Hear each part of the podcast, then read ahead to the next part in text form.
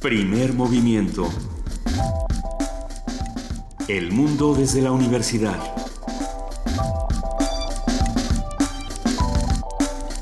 Muy buenos días, son las 7 de la mañana con 4 minutos y ustedes lo saben, es 2 de noviembre, Día de Muertos. Feliz día, esperemos que lo celebren con sus familias y que lo celebren con todos los que no están el día de hoy, a los que extrañan y a los que eh, a los que les están rindiendo tributo y ofrenda esta mañana. Querido Benito Taibo, buenos días. Querida Luisa Iglesias, un placer estar con todos ustedes desde Radio NAM, arrancando este primer movimiento. Sí, hoy es un día para recordar a aquellos que no, que no están. Para celebrarlos. Para, sí, celebrarlos. Ah, las calles están vacías. Las calles están vacías, pero anoche... Están ustedes ahí. Solo para saber qué tan muertos podemos estar nosotros. ¿Sabes quién sí está aquí? ¿Quién? Nuestra jefa de información, Juana Inés de ESA. Buenos días, Juana Inés. ¿Cómo están? Buen día. Bien, muy bien. Qué bueno, todo bien. Un- una, una noche interesante la de anoche. Siempre es eh, agradable saber que todavía los niños salen a las calles a, Bueno. a apoderarse de su ciudad y a, y a recorrerla con toda la con todo el placer y deleite que merecen los niños que tienen derecho a ser niños y a disfrutar. Es cierto, anoche mi colonia se pobló de pequeños vampiros, monjas satánicas, eh, eh, animalitos que no reconocí. O sea, no Ya sé, les Quimeras, ¿Eh? ¿ves? Son las quimeras. Eran- eran por eso se prohíben. Ejercicios genéticos, mu- eh, mutaciones genéticas interesantes. Por ¿Era eso, por ahí? por eso los legisladores las quieren prohibir ya. Fue muy divertido. Compré una bolsa de dulces y en 20 minutos ya no tenía yo nada. ¿Cómo no hemos hecho suficientes chistes sobre la idea de prohibir las quimeras? Sí. Como estaban las que... científicas el otro día nos dio pena. Va- vamos a tener que inventar unos nuevos chistes de quimeras. Los que nos escuchan, si se saben un buen O- chiste, que Piensen quimeras en una monstruos. quimera. O si hay una quimera por ahí que quiera comunicarse con nosotros, ya saben en dónde estamos, en arroba P Movimiento. En diagonal primer movimiento UNAM y en el teléfono 55 36 43 39. Eh, sí, vimos toda clase de, de disfrazados, toda clase de, de personajes ilustres. Y bueno, estoy segura que a muchos de, de los que nos escuchan, a muchos de nosotros, eh, la noche de anoche nos, nos vinieron a visitar y esta también eh, será una noche similar. Pero hoy los que nos vienen a visitar son invitados de lo más eh, plurales y divertidos en este programa. Es miércoles y como siempre arrancamos en nuestro miércoles de héroes y villanos hablando... A ver, vamos a hablar de la noche citadina. Hablaremos con José Luis Martínez, periodista y escritor. Desde 1979 ha escrito sobre música, lit- literatura, espectáculos y sociedad en periódicos y revistas nacionales. Tendremos la participación de la Dirección General de Danza. eh, su titular, Angélica Klen, hablará con los bailarinas Ana Pruneda y Cookie Santiago sobre el Flamenco Fest. Vamos a tener en nuestra nota del día una discusión sobre luteranos y católicos. Esto con el comentario de Leopoldo Cervantes, profesor de teología, quien, si no me equivoco, ha estado en ocasiones anteriores aquí en Primer Movimiento. ¿No? Yo creo que no. ¿No es nuestro teólogo de cabecera? Es que te- ya, Ya teníamos dos. Ese ya teníamos tan raro que ya tenemos varios. Eso, eso Pero- es bueno. Tiene que ser bueno. Pero no, él, él- yo creo que él no ha estado. Vamos a ver. qué Pues va a ser una buena discusión. Siempre, siempre hay un espacio para discusiones como estas. como. Tendremos la presentación del Códice Tambuco. Ah, no es un códice nuevo encontrado en alguna ofrenda. Es una conversación con Ricardo Gallardo, director artístico del ensamble de percusiones Tambuco, con su nuevo espectáculo. La poesía necesaria esta mañana le toca, aquí nos dice que a Juana Inés. ¿Le toca a Juana Inés? Pues yo digo, ¿no? ¿O no? Sí. Sí. ¿O te toca a ti? A quien, a quien quiera. O, o nos echamos un 3 de 3. Y piensen que Ahorita solo vemos. somos tres, imagínense si fuéramos 15. No, sería Creo que sería más difícil. fácil porque nos tocaría en los mismos días siempre. Ok. Porque la semana tiene cinco. Qué ñoña, ¿no? Ya. No, sí, no, no. Perdón, perdón, continuamos, continuamos. Tenemos nuestra mesa del día del, día de hoy que habla sobre la Academia de San Carlos, una conversación con la licenciada Angélica Ortega de la Coordinación de Investigación, Difusión y Catalogación de Colecciones de la antigua Academia de San Carlos y con la maestra Gabriela Prieto, coordinadora de las galerías de la Academia. En la participación, de, ya para cerrar este primer movimiento, con la participación del Programa Universitario de Bioética, el doctor Jorge Enrique Linares, su director, habla sobre la iniciativa en el Congreso para regular, entre comillas, la producción asistida y prohibir el uso de células embrionarias para investigación. Este es el momento. de Es el momento. Es el mo- ahí vamos, de ahí, de ahí, de, de este momento a entonces podemos tener un montón de chistes de quimeras. Con el respeto de todas las quimeras. Sepan, quimeras queridas, que lo hacemos con todo Todos el somos cariño. quimeras. De, Sí. Todos somos de una mezcla de muchas cosas. Pues sí. Ah, qué bonito. Vamos a buscar un poema sobre quimeras. Busquemos un poema sobre quimeras esta mañana. Quédense con nosotros de 7 a 10. Estamos en el 96.1 de FM, en el 860 de AM y en www.radiounam.unam.mx. Y tenemos una nota esta mañana sobre el Día de Todos los Santos. Las ofrendas que enmarcan las festividades del Día de Muertos eh, son fundamentales en la cosmovisión indígena, pues a través de ellas los difuntos encuentran su camino al inframundo. Nuestra compañera Virginia Sánchez nos preparó la siguiente información. Las festividades mexicanas en torno a la muerte evidencian que para las culturas antiguas y actuales, dejar de existir es una condición natural de la vida esta cosmovisión nos permite recordar a quienes ya no están físicamente con nosotros y mantenerlos vivos a través de la memoria. Con una marcada raíz que conjuga el principio y el fin de los ciclos, la festividad coincide con la celebración mesoamericana que dividía el tiempo en dos etapas, la temporada de lluvias y el inicio de la etapa de estiaje. Desde esta concepción indígena, los muertos se trasladan al otro mundo para trabajar y ser intermediarios para lograr buenas cosechas y lo explica la tradición ancestral de colocar ofrendas enmarcadas por velas y flores que facilitan su tránsito al inframundo. El doctor Miguel Pastrana, integrante del Instituto de Investigaciones Históricas de la UNAM, señala que esta tradición ha tenido algunas variaciones. En el ámbito urbano y en ámbitos más mestizados es muy claro que se toman elementos de esa tradición indígena, pero se le transforman y se le van agregando otro tipo de elementos más claramente festivos o no vinculados propiamente al culto a la muerte o no planteando como un vínculo directo con las entidades desaparecidas, las personas ya muertas, los difuntos, sino a veces toma un carácter carnavalesco, toma un carácter de divertimento, desde las calaveras de posada, los concursos de ofrendas y todas estas cosas, bueno, que tienen su razón de ser como formas de actualización de la tradición indígena. El ritual coincide con la festividad pagana europea del Halloween, que significa la celebración de los Santos Unidos.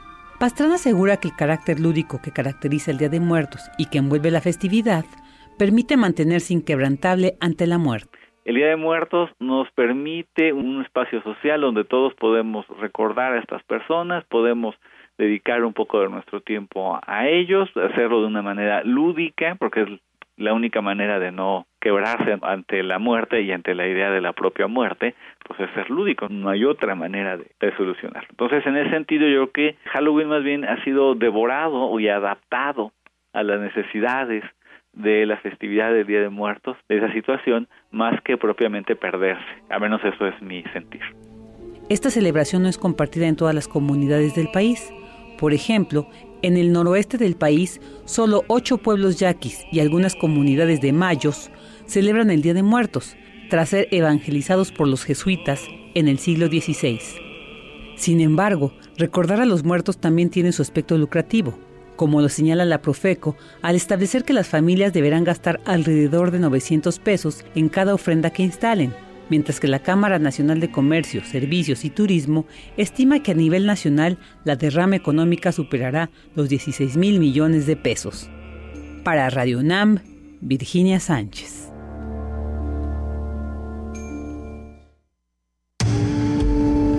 Primer movimiento. Clásicamente... Incluyente. Ya son las 7 de la mañana con 13 minutos.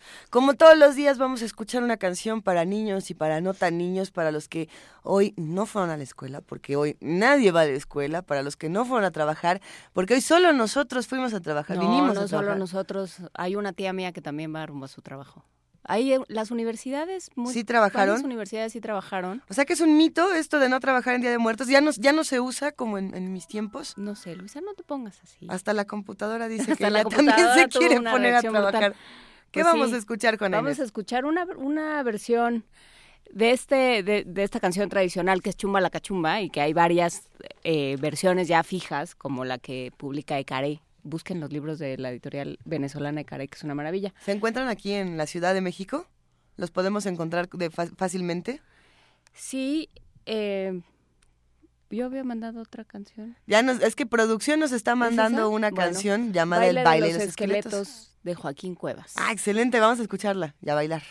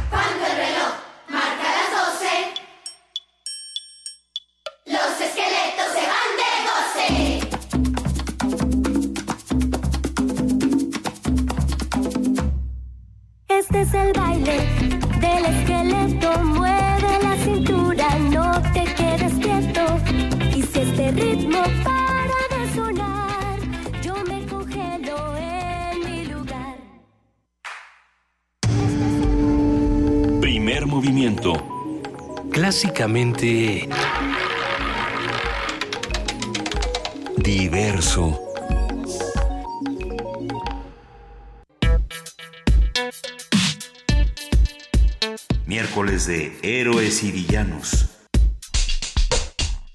Después del terremoto del 19 de septiembre de 1985, la vida en la Ciudad de México cambió por completo. Las autoridades todo esto es una cita. Las autoridades decretaron el cierre de cines, teatros, centros nocturnos y demás espacios de entretenimiento mientras realizaban revisiones sobre el estado de los diversos inmuebles. Unos días después las actividades se reanudaron, pero todo había cambiado y algunos sitios desaparecieron para siempre. La vida nocturna de la capital del país se transformó a tal grado que algunos espectáculos vieron su final, como fue el caso de los cabarets cuya desaparición se aceleró tras el sismo. En su libro El día que cambió la noche, José Luis Martínez comparte su experiencia sobre este evento y brinda una mirada exploradora de la historia de la noche de la Ciudad de México, haciendo un homenaje a figuras de la farándula, el cabaret, y la cultura. Hoy precisamente hablaremos con el autor, con José Luis, sobre la noche chilanga y sus transformaciones. Y es un gustazo además que nos acompañes, José Luis, aquí en la cabina de Radio UNAM de Primer Movimiento en 2 de noviembre. ¿Cómo estás? Bienvenido. Pues un poco tú friolento, pero muy bien. No, tú que eres un noctámbulo, estar aquí a las 7 de la mañana, la verdad se agradece. O sea, vienes de la noche sin haber vienes de la noche citadina, ¿no? Generalmente así se hacía.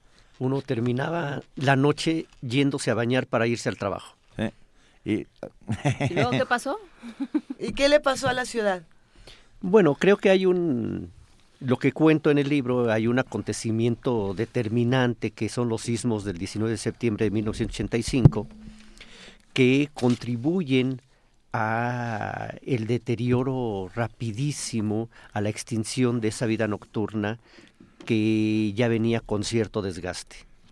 Sí, y que luego ah, se ha ido transformando, José Luis, de maneras radicales, ¿no? A partir de la inseguridad, de la violencia, que también eso ha hecho que, que la noche nos esté siendo vedada de alguna manera, no sé qué opines.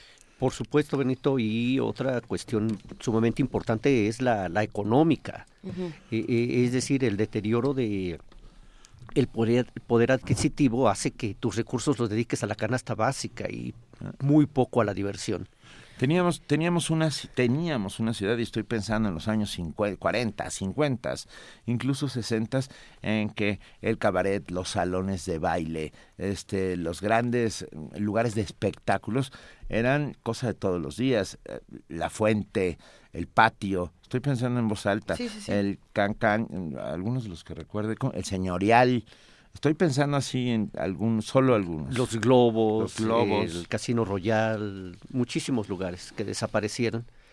Y que tienes razón, este libro de alguna manera tiende puentes hacia aquellas épocas, los años 40, 50, a través de las voces de personajes como Margot Su, fundadora del Teatro Margo y después administradora del Blanquita, fundadora del Salón Margo, del King Kong, de Luis Alcoriza, que llega a México en los años 40 y llega al Hotel Regis a, a ver a quién conocía, porque ahí era el centro de reunión de la comunidad cinematográfica mexicana, de Acerina, que llega a México en los años 40 para fundar toda una tradición en el Salón México con, su danzonera.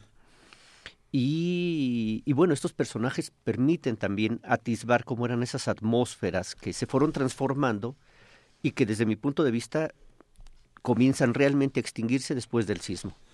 Y, pero, pero ya se había, ya había habido ciertos ataques contra la noche en la Ciudad de México, ¿no? Pienso en Uruchurtu, Bueno, por Uruchurtu fue, por fue el gran jefe de la picota contra, Pero- contra el desnudismo. Pero bueno, pero ahí estaba, estaba viva la, la, la escena de las de la escena nocturna de la Ciudad de México. ¿Y quién era, quiénes eran los protagonistas? ¿Quiénes eran los que ofrecían espectáculos y quiénes eran los que iban?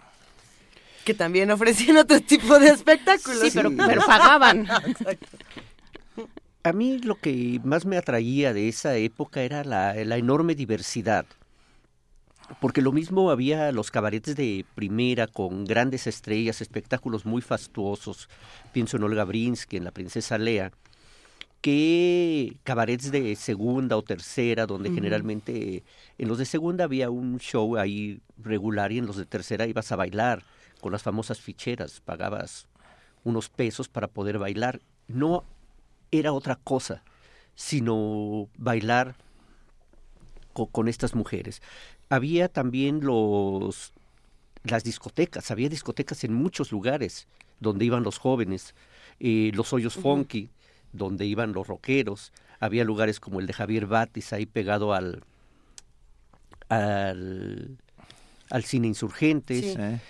Y también había muchos lugares para la nostalgia, pienso en la cueva de Amparo Montes o eh, los lugares donde se presentaba Pepe Jara, Cuco Sánchez en el, Cuco Sánchez en el Zarape, en si el no mal Zarape, recuerdo. claro, en el Zarape. Eh, y había muchos lugares para bailar eh, donde iban muchos jóvenes, como el Nueva York o otro- otros lugares que tocaban salsa, el, el Bar Claro. León primero, el Gran León después.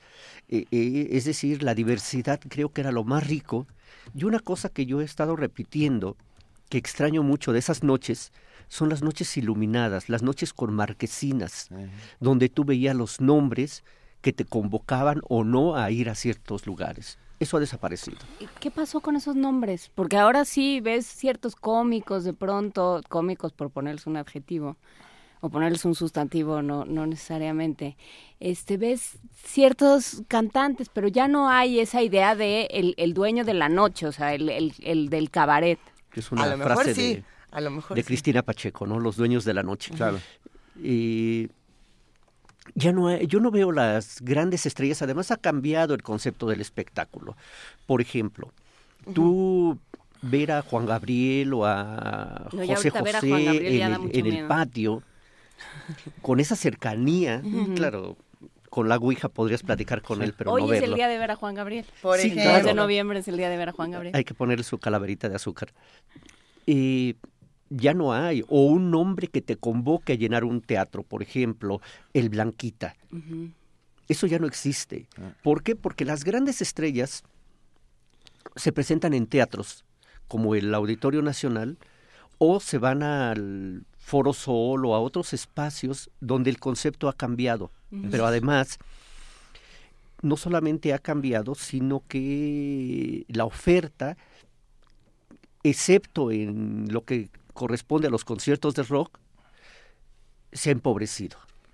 Ah. Los, los, conciertos sí es una maravilla que llegan en los años 90 con el primer concierto en el Palacio de los Deportes con Inexex y a partir de entonces tenemos un, un destape que eh, a la generación de Benito y, y, la mía nos estuvo vedado durante muchos años. Pero bueno, el primerito fue Chicago en el Auditorio Nacional, con, con quema de camiones y todo, ¿te acuerdas? No, el primero fue Queen en Puebla, es lo que decían. no, primero fue Chicago y luego fue Queen en Puebla. Pero pensando en quiénes sobreviven, digamos, al 85 y cuáles son los grupos que, que le sobreviven a la noche y que se apoderan de la noche a partir de ese momento, yo me quedo pensando entonces en todos los que quizá eran vistos como los marginados o los underground y que debido quizá, esta es una teoría, a estas distintas crisis que ha sufrido el país, son los que cada vez cobran más espacios o se quedan con estos espacios, como puede ser eh, la comunidad LGBT en el caso del centro histórico, que han generado en la zona rosa, por ejemplo, que conservan un glamour impresionante,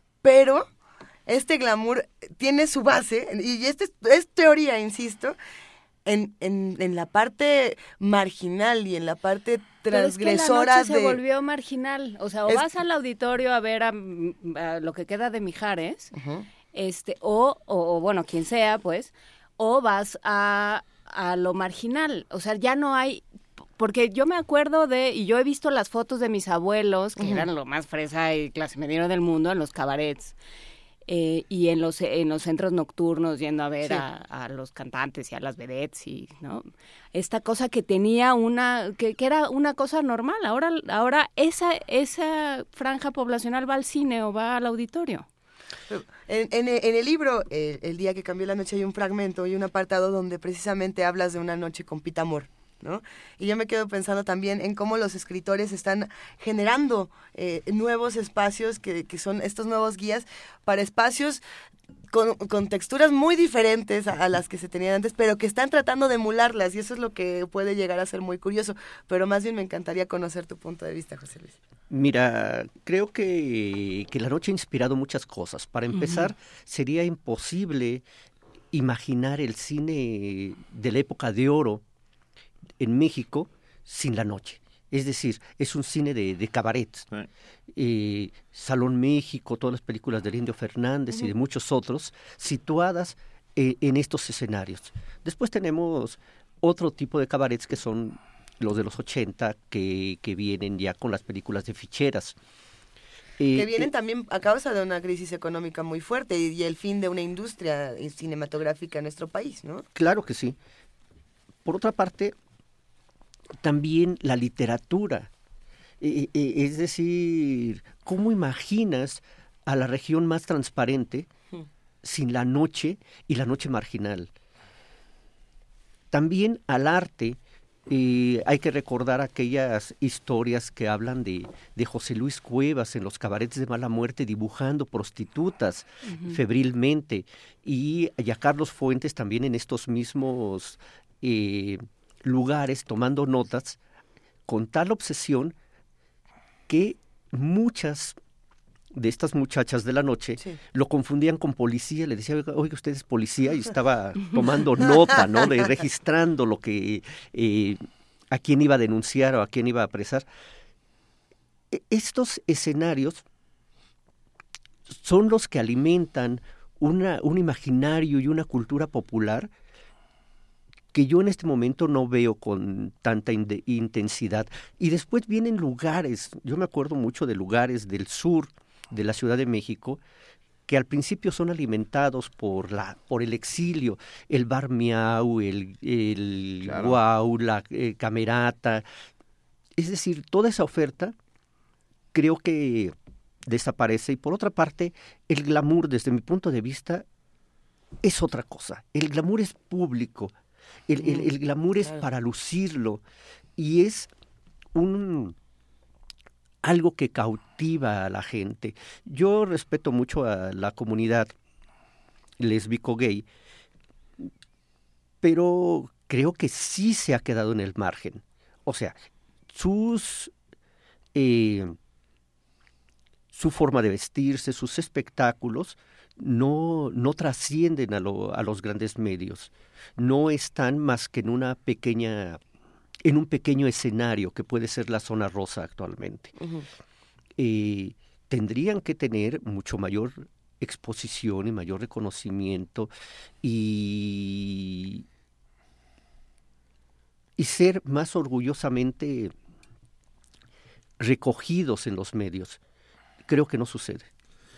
Eh, algo se rompió, como tú bien dices, claro. tal vez a partir de la noche, de, de, esa noche del 19 de septiembre del 85. ¿Pero por qué esa noche? ¿Cuál es, o sea, obviamente hay que leer el libro, pero, pero ¿cuál es la...? Bueno, el título del libro es El día que cambió la noche. El día que cambió la noche, sí. Eh, esto narra dos momentos. Uno, que es una larga, un largo día, el del 18 de septiembre, de trabajo que después se transforma en parranda. Yo llego a mi casa prácticamente al amanecer y apenas está uno tomando el sueño, cuando te sacude el sismo, te despiertas y no sabes qué sucedió. Porque no hay teléfono, no hay luz, no hay nada. Después, por los radios de los autos, me entero de qué sucede, vuelvo al centro de la ciudad y esa ciudad que, en el que había disfrutado la madrugada del 19, al amanecer ya desapareció. En, en Avenida Juárez concretamente, esa parte de la ciudad. Y esa noche, la noche de ese día, es una noche absolutamente distinta a la precedente. Es una noche triste, es una noche oscura, es una noche de dolor, es una noche de destrucción. Y ese día para mí cambia completamente el escenario. ¿Recuerdas, José Luis, dónde estuviste la noche del 18 de septiembre? Sí, por supuesto. Eh, fueron ah. en muchos lugares. Entre los tres últimos, de los que me acuerdo, fueron eh, fue el Salón Luz en la calle de Génova. el salón de confianza. en la zona rosa, donde cantaba un, tocaba y cantaba un pianista muy loco que imitaba muy bien a Louis Armstrong.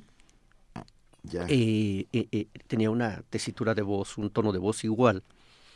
Y después de ahí fuimos al Capri, donde actuaba Mara Maru, que Pérez Prado le puso la Pantera Blanca, y que fue la última estrella ahí. Y luego fuimos al estudio 54, digo, fuimos porque iba yo con unos amigos fotógrafos, al estudio 54 donde estaba Mayra Rey, una vedette joven, el estudio 54 estaba enfrente de la estación de trenes de Buenavista y en Insurgentes, y por eso digo en el libro que ya no existe el estudio 54, pero tampoco la estación de trenes, ni los trenes en la Ciudad de México. Ni las vedettes. Ni las vedettes. ¿Dónde están las vedettes? y entonces llego a mi casa, regreso, y ese mundo había desaparecido. Y lo dice muy bien eh, José Emilio Pacheco, ¿no? Cómo todo se nos derrumba en unos minutos. Qué terrible. Hablando de las vedettes, María José Cuevas, la hija de José Luis, acaba de, triunfar en el, en el Festival Internacional de Cine de Morelia justamente con, una con un documental sobre, sobre vedettes. habló directamente con Lin May, alguna, eh, Lin May, la princesa Lea, Olga Brinsky, eh, Rosy Mendoza y, alguien que se me escapa. Son cinco. es... es que un día llegó mi mamá a la casa y le dijo a mi papá, ¿quién crees que está en mi clase de gimnasia? Digo, yo nunca cuento historias, pero... Pero, ¿quién? a ver. Telma Tichú. Wow. Y entonces cayeron los dos de rodillas y yo no entendía nada de lo que estaba sucediendo. Y claro, Telma Tichú es de, forma parte, era una argentina. Argentina, rubia, altísima. Como de dos metros. Absolutamente mal proporcionada porque nunca me la proporcionaron a mí. Pero, no puede y, ser. y personaje principal de Santa Sangre, Jodorowsky, si mal no recuerdo. Sí, claro, ella actúa en dos películas, De, de Jodorowsky, una de ellas es Santa Sangre y un personaje imprescindible, sobre todo en los 70 y muy principio de los, de los, 80. A ver, estoy haciendo memoria. estaba Olga Briskin en el Continental, ¿no? Sí, en el Belvedere En el Belvedere del Continental. Estaba Lila Deneken, que era una vedette como La número uno. Pero era como vedette fresa, ¿no? ¿Estás de acuerdo? Sí. O sea, no era tan ni voluptuosa. ¿Cuál era la de la copa de champaña? Esa era la princesa Lea. pero este era el cancán. El espectáculo era, la copa de champaña y había un lugar que se llamaba la copa, de, champaña, en Jesús Terán, eh, en la colonia tabacalera, casi por Avenida Juárez. Como se habrán dado cuenta, yo estuve ahí y no sé cómo no, nos encontramos, José Luis y yo. Todos podemos estar ahí precisamente leyendo, leyendo este libro, El día que cambió la noche. Por ejemplo, mientras estamos teniendo esta conversación, haciendo un ejercicio de, de lectura rápida, me encuentro precisamente con todo el capítulo llamado Super Olga. ¿no? Donde se habla de todas estas anécdotas de Olga Briskin. Y si no me equivoco, hay una suerte de entrevista. Sí, claro. Eh, eh, nos, ¿Te gustaría compartirnos un fragmento eh, de este de este fragmento o de otro que nos podamos encontrar en el libro para son antojar? Una, son una concatenación de entrevistas, de, conversaciones, de, recuerdos. Hay un hilo narrativo. El hilo narrativo es mi encuentro con Vicente Ortega Colunga, director de la revista Su Otro Yo, donde comencé a trabajar. Ajá que fue maravilloso porque reunió tres generaciones de periodistas en esta publicación. Él había sido de los fundadores de las revistas Mañana y Siempre. Y en su otro yo convoca a sus amigos muy viejos, Renato Leduc, Alberto, este, Abel Quesada, Alberto Isaac, Pedro Campo Ramírez, a una generación intermedia que yo le llamo, donde están eh, Juan Ibáñez, Carlos Monsiváis, Tobar, y a quienes entonces teníamos 20 años. Emiliano Pérez Cruz, Pepe Buil, de Roberto Diego Ortega, y mm, posteriormente se integran ahí Sergio González Rodríguez, Rafael Pérez Gay, Luis Miguel Aguilar llega a escribir ahí. Y ese fue un gran laboratorio. A mí me toca en suerte que él en ese momento estaba solo porque sus hijos estudiaban en Europa, dos de ellos, y una se había casado. Y entonces empiezo a acompañarlo en estas, en estas peripecias nocturnas. Él decía, vamos a trabajar, porque como la revista era para caballeros, había que ir a ver y platicar con las vedettes que podían aparecer en ella. Y entonces, en este libro recupero mucho de la figura y del aprendizaje que tuve con Ortega Colunga, y también incorporo en el discurso eh, algunas conversaciones que me llevan precisamente a otros tiempos, para tratar de hacer un bosquejo o una recreación de las atmósferas de la noche de la Ciudad de México a partir de los años 40 y 50, muy breves, son unas pinceladas, y muchas otras cosas son crónicas y recuerdos, porque a pesar de que resulta inevitable. Yo no quise hacer un libro de nostalgia, sino de memoria. Creo que parte importante de nuestra pérdida del patrimonio urbano y de la ciudad en muchos sentidos es la pérdida de la memoria. Eh, entonces, desde luego hay algunos fragmentos de entrevistas, por ejemplo, lo de Luis Alcoriza, que me parece maravilloso, que llega muy amolado a, la Ciudad de México, se va al, a la farmacia, al café de la farmacia del Hotel Regis en Avenida Juárez, porque ahí se reunía toda la comunidad cinematográfica, a ver qué pescaba, y en eso ve llegar a un tipo en un Cadillac impresionante, un tipo completamente elegante, que llega con la persona que estaba platicando Luis Alcoriza y le dice, hermano, préstame 50 pesos que no tengo para darle de comer a mi familia. Y dice Luis, ah, yo que venía de Europa, donde el que tenía un triste Fiat era un millonario, me pareció inconcebible que un tipo tan elegante en un Cadillac no tuviera para darle de comer a su familia. Tres años después, yo también tenía un Cadillac y no tenía para darle de comer a mi familia. Dice, había unas ganas de vivir era una ciudad tan intensa, tan mala sangre, dice esa palabra, dice que te la querías devorar y no importaba el mañana, no importaba nada, sino vivir el día y la noche. Porque en esa época las funciones de teatro terminaban a la una, dos de la mañana y a esa hora los actores, los españoles contribuyeron mucho a esto, eran, son muy noctámbulos, se iban a los cafés y a los restaurantes a cenar y a seguir platicando de la, del oficio y de la vida. Y, por otra parte, se conjuntaban mucho, convivían mucho los artistas plásticos, los escritores, los músicos, los actores, y había una verdadera comunión en la comunidad cultural. Había una comunidad cultural. Hoy es una suerte de remedio exótico donde cada quien rema para su lado, ¿no? Claro, e, e, eso es muy evidente, Benito, y tú lo sabes. También hay una, una necesidad, o no sé si es una necesidad o un espacio en el que a muchos de nosotros nos pasa que solemos decir, lo de antes estaba mejor que lo de ahora. Eso es como algo que, que, que, nos ocurre a muchos, ¿no? Siempre lo que estaba antes es mejor que lo que tenemos ahora. Quizá en unos 30 años será mejor esto que teníamos que esto que tenemos en este momento. Eh, lo pregunto porque hay como esta, eh, eh, el pasado siempre tiene un peso estético, un peso sentimental, un peso en muchísimas cosas que, que le arrebata toda virtud al presente, ¿no? O, eso, o eso suele ocurrir. Tienes toda, toda la razón, por eso yo digo que no quiero hacer un ejercicio de nostalgia. ¿Cuál es el ejercicio de la nostalgia? Todo tiempo pasado fue mejor. Y mirar el pasado como un lugar ideal la noche que, yo retrato no era una noche ideal. La noche ideal no existe. Siempre hay peligros, siempre hay violencia, siempre hay cosas que te retan. Pero no es lo mismo salir con la certeza de que te van a atracar o, de, o no salir porque no tienes dinero, que salir y caminar a las 2, 3 de la madrugada una avenida como Avenida Juárez, simplemente por disfrutar el escenario, por disfrutar esa calle con la Alameda Central, con sus grandes hoteles, con sus leyendas, y que te puede salir alguien, está bien, pero la, la probabilidad es menor. Entonces, yo creo que la ciudad actualmente tiene, ofrece muchas posibilidades en varios sentidos, no precisamente en la vida nocturna. La vida nocturna se ha reducido en su oferta de una manera alarmante. Cerraron los tables, por ejemplo. Eh, y la música, que para mí es muy importante, en muchos lugares lo que usan son secuenciadores.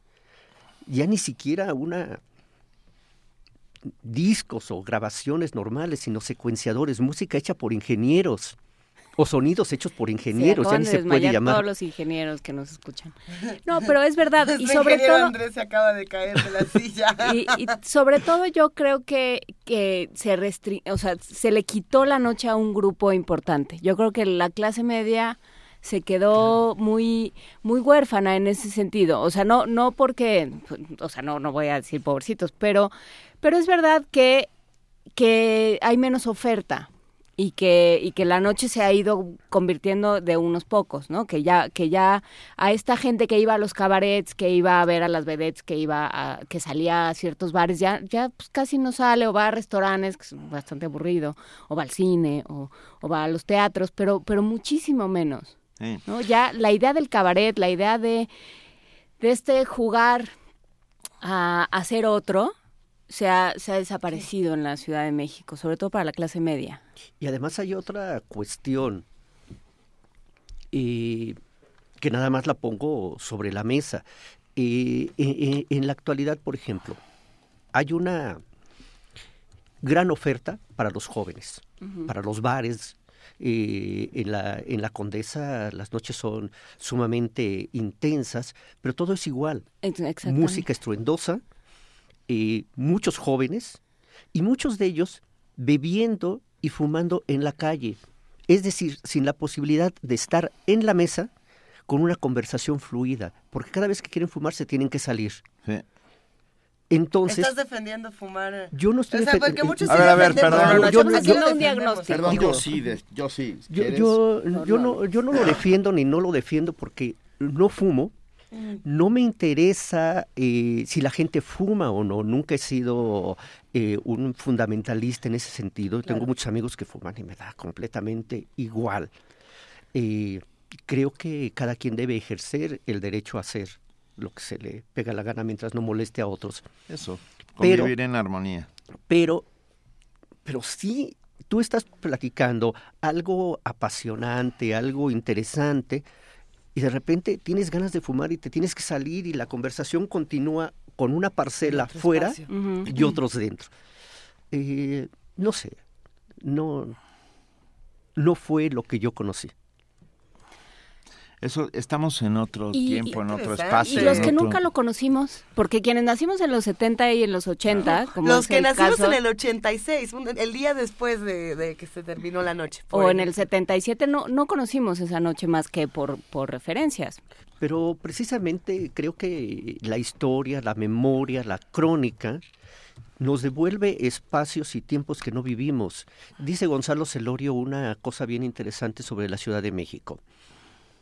La Ciudad de México es una ciudad de papel, es decir, una ciudad que ha sido destruida y en la contra la que se ha atentado una y otra vez. La ciudad eh, de los mexicas fue destruida por los españoles, después la reforma destruye muchas, la independencia destruye gran parte de la ciudad, eh, los fenómenos naturales, y sin embargo guardamos mucho de esos tiempos a través de la crónica y la historia, que es otra manera de conocer. Es decir, si solamente somos testigos del tiempo limitadísimo que vivimos, pues ya no conocimos nada, ¿no? No podemos imaginar eh, la vida en otros tiempos y en otros lugares. E- e- Es decir, tú te lees a Stendhal y te das un viaje enorme por, por Italia o te, va, o, te, o te lees a Proust y ve, te asomas a la vida cotidiana de, de otro tiempo O a eh, eh, en Dostoyevsky, Francia o, entonces. o Dostoyevsky o Tolstoy. En fin, creo que para eso nos sirve la palabra escrita. Por ¿no? supuesto. Sí, pero también la vida, o sea, ¿dónde están nuestras vedettes? Yo insisto. No, es que no hay, ya no existen. Hay que No, recuperar a la vedette. La Ay, vedette- Luisa, eres nuestro destino. Hay un movimiento. ¿eh? de neovedets. ¿Ah, sí? ¿Quién, Ana Bárbara? No, No. un grupo de, eh, es que son muy distintos, pero es un grupo de, de jóvenes que intentan recuperar de alguna manera eh, ese tipo de, de- de espectáculos. Ahora, es muy difícil. La mentalidad, la economía, la sociedad ha cambiado. Lo políticamente correcto se cierne sobre nuestras vidas como una suerte de halcón. Ah, y entonces cada vez que uno dice algo tiene que tener un cuidado horrible. Esa es una nube obscurísima. Negra, porque si así... Va, Esta es una charla que creo que debemos Tenemos seguir. dos. Vamos a tener que seguirla. tenemos dos ejemplares del día que cambió la noche. Uno va por el muro de Facebook en el- con el nombre más el hashtag día y noche y uno por el Twitter con el hashtag día y noche. Por favor, los dos con su nombre completo. Estoy bien, querida Vania Nuche. Pero son muchos los que se han interesado en este libro. Lanzamos una pregunta para que el primero que la responde se lo lleva o así. Eh, José Luis Martínez dijo, no se puede entender, y dijo el nombre de un libro, sin la noche. Ah, está difícil. No, Está fácil. está bien fácil, vas a ver. Tiene, si, estuvieron escuchando, tiene uh, un autor muy famoso, mexicano. ¿no? Premio Cervantes. Premio Cervantes. Sí está fácil. No, sí está muy fácil. Está muy fácil. Ha sido una José gran Luis, charla, sin duda, José Gracias Luis. por estar con nosotros. El día que cambió la noche, Memorias de un Noctámbulo en la Ciudad de México, editado por Grijalvo, se encuentra en librerías de prestigio y no tanto, porque ahora ya hasta en los centros comerciales se pueden se venden libros. O sea que acérquense. Eh, es, es una, a pesar de que digas que no es una crónica nostálgica, sin duda lo es, porque eh, la nostalgia está ahí. La nostalgia le porque va a dar todo- al lector, eso es Claro, lo- lo porque está, ahí está, están todas estas historias de, acabo de abrir el libro y me encontré, Ay, mamá. sí, Bueno, hay unas que no podemos decir al aire, están las fuertes. piernas del millón. Eh, la estrella del, del Capri durante mucho tiempo, Mucho tiempo. Juárez y Valderas. Un libro que nos despierta discusiones y que despierta todo tipo de polémicas es un libro que tenemos que leer Y que va para a hacer que te sumar. despertemos más temprano un día de estos para que nos platiques con más detalle. Muchísimas gracias, José Luis Martínez. Vamos a escuchar un extracto de Los Caifanes, cuando se llevan la pareja fresa a la pareja fresa al Géminis. La pareja Fregas. fresa son Julisa y. Enrique Álvarez Félix. No, bueno. ¿No? Paloma se llama en la... Exactamente. Bueno. Y los caifanes son Oscar Chávez, ah, Manuel Gómez, Manuel Gómez Ojeda, eh, Manuel, No. ay, es- es- Sergio. Jiménez Sergio Jiménez, y el Mazacote. el ese, Manuel, el No, gordo. Bueno, Ya falleció, por ya. cierto. Cuéntenos quiénes son los Gracias, caifanes los que nos están escuchando. José Luis Martínez, un placer. Y Seguimos no, y no vayan a poner. Saúl Hernández porque estamos hablando de otros No. caifanes jóvenes. Muchas gracias a ustedes. Gracias Siempre a es ti, un José gusto Luis. platicar con el día ustedes. que cambió la noche en Grijalvo. La noche es larga, Caifanes. Pasajeros al tren. ¿Ustedes a dónde van? Al Géminis. Queda por el centro. ¿Al Géminis? Es un cabaret a todo dar. Ya no llueve. Podemos caminar. ¿Y admiten señoritas en el Géminis? Creo que hasta señoritas y militares pueden entrar. Hay ahí hasta señoras con hijos. Nosotros tenemos que regresar. ¿Por qué? ¿No te gustaría ir a un lugar así? Yo nunca he estado en un cabaret de barrio. Es que... No seas miedoso, sería padre ir. Why don't we go to that house again? It'll be nice to be together again. I'm not going back.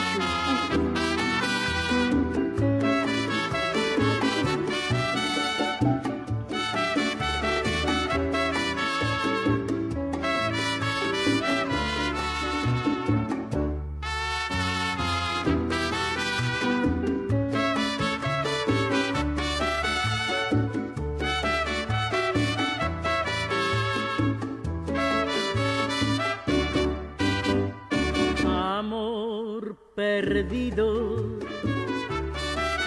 Si como dicen es cierto que vives dichosa sin mí, vive dichosa. Quizá otros brazos te den la fortuna que yo no te di.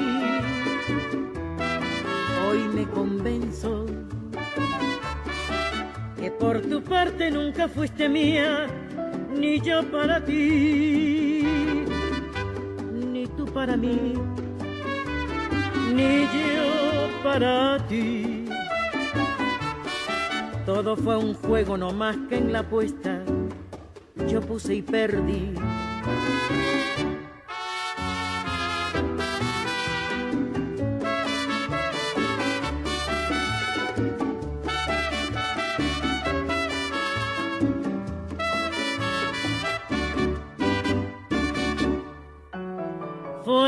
Y yo perdí, esa es mi suerte.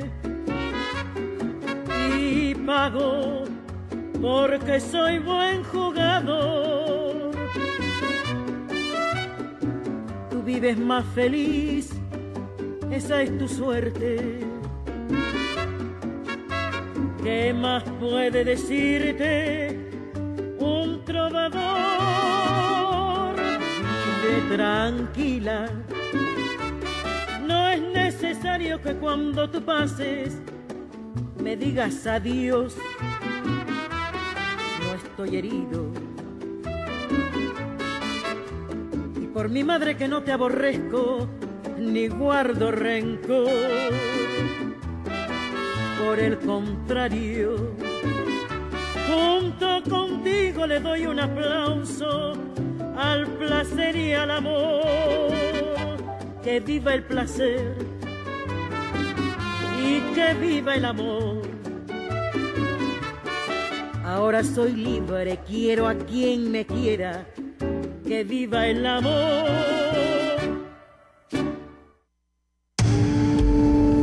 Primer movimiento. Clásicamente... Reflexivo.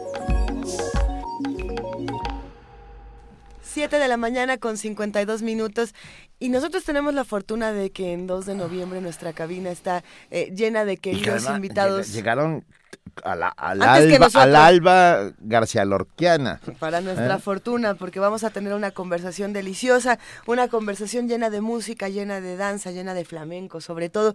Ya se encuentran aquí con nosotros nuestros amigos de la Dirección General de Danza de la UNAM. Su titular, como cada miércoles, Angélica Klen, está sentada aquí a mi derecha. ¿Cómo estás, querida Angélica? Feliz, buenos días de estar con ustedes este día. No, y además no viene sola. Maravilloso, me acompaña Ana Pruneda. Hola, ¿qué tal? Eh, Bienvenida, Ana. Gracias. Bailaora mexicana. Y Cookie Santiago, que viene desde Bélgica a participar en el tercer Festival Internacional de Flamenco que hace la Dirección de Danza, el Flamenco Fest 2016, que arrancamos precisamente mañana con unas, eh, un curso eh, intensivo de flamenco que tenemos el honor que Cookie Santiago esté con nosotros por tres días y nuestra función de inauguración el domingo a las seis de la tarde en la sala Covarrubias. Y pues bueno, encantadísima de que, de que estén con nosotros porque siento que el flamenco es, es, es una es un arte muy, muy bien recibido en esta ciudad, en este país. eh, con grande talento mexicano y este año decidimos hacer esta combinación en donde pudiéramos mostrar al talento mexicano y que también viniera gente del extranjero a compartir en unión en estos. Eh, no les voy a hablar nada de la semana que entra, solamente que tenemos un curso de guitarra flamenca con Santiago Amaya, el Tati, el hijo de la Winnie, que va a ser maravilloso de lunes a jueves. Así es que, pues, para, para eh, queremos dar espacio no solamente en el área dancística, sino también musical en este género. Y no les voy a contar nada más de la siguiente semana también, que va a ser un deleite, porque quiero que hoy específicamente podamos platicar con Anita y con Cookie. Cookie es la primera vez que viene a México, entonces Bienvenido. estamos muy contentos de que la UNAM le abra las puertas. Y este, y bueno, Anita, si quisiera platicarnos un poco. Claro que sí. De su pues, carrera. Eh, Cookie y yo nos conocimos viviendo en Sevilla. Eh, los dos coincidimos más o menos alrededor del año 2010. Yo estuve viviendo allá en Sevilla siete años. Y bueno, para mí esta gira que van a hacer a México, Cookie Santiago, más los otros dos invitados de la compañía, Gori Mazo, que es guitarrista, y Álvaro Ramírez, que es cantaor, y que ambos son andaluces. Es un sueño hecho realidad, es algo que Cookie y yo venimos soñando desde, no sé si hace casi dos años prácticamente, la primera vez que Cookie me dijo, Ana, yo quiero ir a México. y entonces, pues afortunadamente y en gran parte gracias eh, al apoyo de la universidad y de la maestra Angélica Klein, es que podemos venir que se puede realizar ahora esta gira de Cookie Santiago, Álvaro Ramírez y Gorimazo en compañía con la compañía Ana Pruneda. Bueno, y los más afortunados, sin duda, vamos a ser todos los espectadores que tenemos la oportunidad de compartir con ustedes y de aprender de todas las técnicas que hay dentro de esta disciplina enorme y bellísima que es el flamenco, ¿no? Que tiene tantas maneras de interpretarse y tantos tan, tantas matices, ¿no crees? Cookie Santiago, naces en Bélgica, ¿de dónde sale el flamenco? Pues lo que estaba de... contando Ana, ¿Ah, sí? justamente, sí, soy hijo de padre gitano y madre paya, y mi padre baila y mi tío baila también. Y como dije Ana, eh, mi tío es profesionalmente, pero se fue a España a vivir, a abrir su academia, entonces yo en, enseñé con cinta Eh, de vídeo y así empezó. ¿Dónde vivías? ¿Bruselas? Sí, Bruselas. En Bruselas. Qué, qué, maravilla. A ver, ¿qué va a ser el Flamenco Fest? Cuéntenos, cuéntenos un poco qué vamos a poder ver este, este domingo, ¿no? Este domingo eh, tenemos la, la, la, obra de Hondo, que me gustaría que Anita explicara el contexto.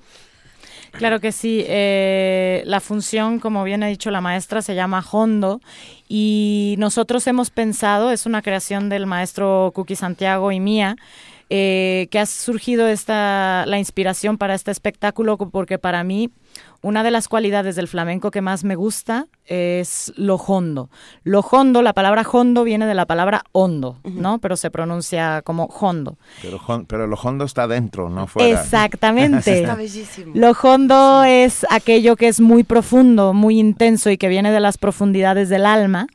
Y entonces a mí eso es lo que más me gusta del flamenco o una de las cosas que más me gusta y es además una característica que por supuesto el maestro Cookie Santiago lleva dentro de su baile. Y entonces eh, tres de los bailes, de los palos, o sea, estilos más hondos que vamos, son los que vamos a efectuar nosotros, eh, una seguirilla, que bueno, hay pocas cosas más hondas en el mundo que una seguirilla. Es eh, un baile muy profundo, que el cante viene del canto de las plañideras de la Edad Media. Después vamos a hacer un, yo voy a hacer sola un taranto, que viene del quejío de los trabajadores de las minas. Y después... Taranto. Sí. Un taranto. Sí que también hay una, bueno, nada, bueno, vamos a hablar de tarantelas italianas, pero... Exacto, claro bueno, que no tiene nada, nada que, que, ver, ver. Nada que ver. pero es el taranto que voy a hacer yo y después el maestro hará una soleá, que también es, eh, de verdad, lo más, lo más hondo que hay es seguirilla, soleá y taranto en el flamenco. Y vamos a cerrar por alegrías, que aunque no se le asocia mucho con lo hondo, el flamenco no sería lo que es si no tuviera esa pizca de alegría. Exactamente Cuando, cuando hablamos de las profundidades del alma y cómo se relaciona con la danza, muchas veces eh, tenemos este, este vicio, los que estamos, eh, digamos, como espectadores, de hablar únicamente de nuestra experiencia, de lo que nosotros vivimos como espectadores y de cómo nos ha dejado muy impresionados. Pero hay un, proceso y una transgresión fundamental para los bailarines que se exponen de esa manera y que exponen eh, su cuerpo, su espíritu, su, su cosa completa, todo, e, todo esto. Eh, ¿Qué les pasa a ustedes como, como bailarines, como creadores? Cada, cada función como esta, que es eh, tan intensa, tan dura y que tiene tantas cosas que desmenuzarle. Es que, Cuéntanos, Cookie. Es que el flamenco es completo. Es que el flamenco tiene todos los sentimientos. Tiene sentimiento de tristeza, de, de, alegría, de, de, todo. Y todo eso hay que transmitirlo, que eso es muy importante. El flamenco no es solo técnica, es mucho transmitir también. Es mucho sentir y exponerse como bailarín. Domingo. Domingo 6 de noviembre a las 6 de la tarde en la sala Miguel Covarrubias. Y bueno, finalmente, como siempre, sabiendo que la danza es un derecho de todos, con mucho esfuerzo porque va a ser una función muy, muy, eh, con mucha mucha gente que quiere participar. Ya va a estar llena, ya, ya. Diez pases dobles para los radioescuchas de Radio UNAM. Excelente con una condición. Gracias. Esos diez pases dobles los damos por teléfono. En un momento más los vamos a dar, sí, por llamada telefónica. Pero que cómo los damos? Porque... 55, 36, 43, 39, que nos digan por lo menos dos palos del cante, del cante flamenco. Ya dijimos, ya, dijo tres Ana, pero hay otros cuatro. Hay que muchos. Yo recuerdo, hay, hay bastantes más.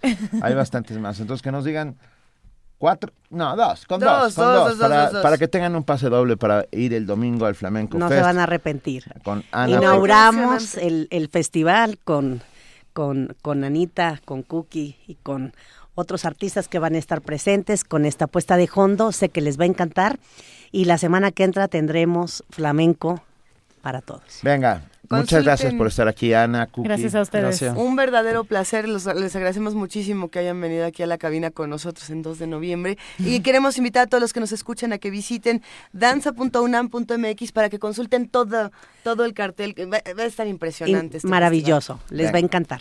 Vamos a nuestro corte de las 8, ya con un minuto. Primer movimiento. Clásicamente diverso.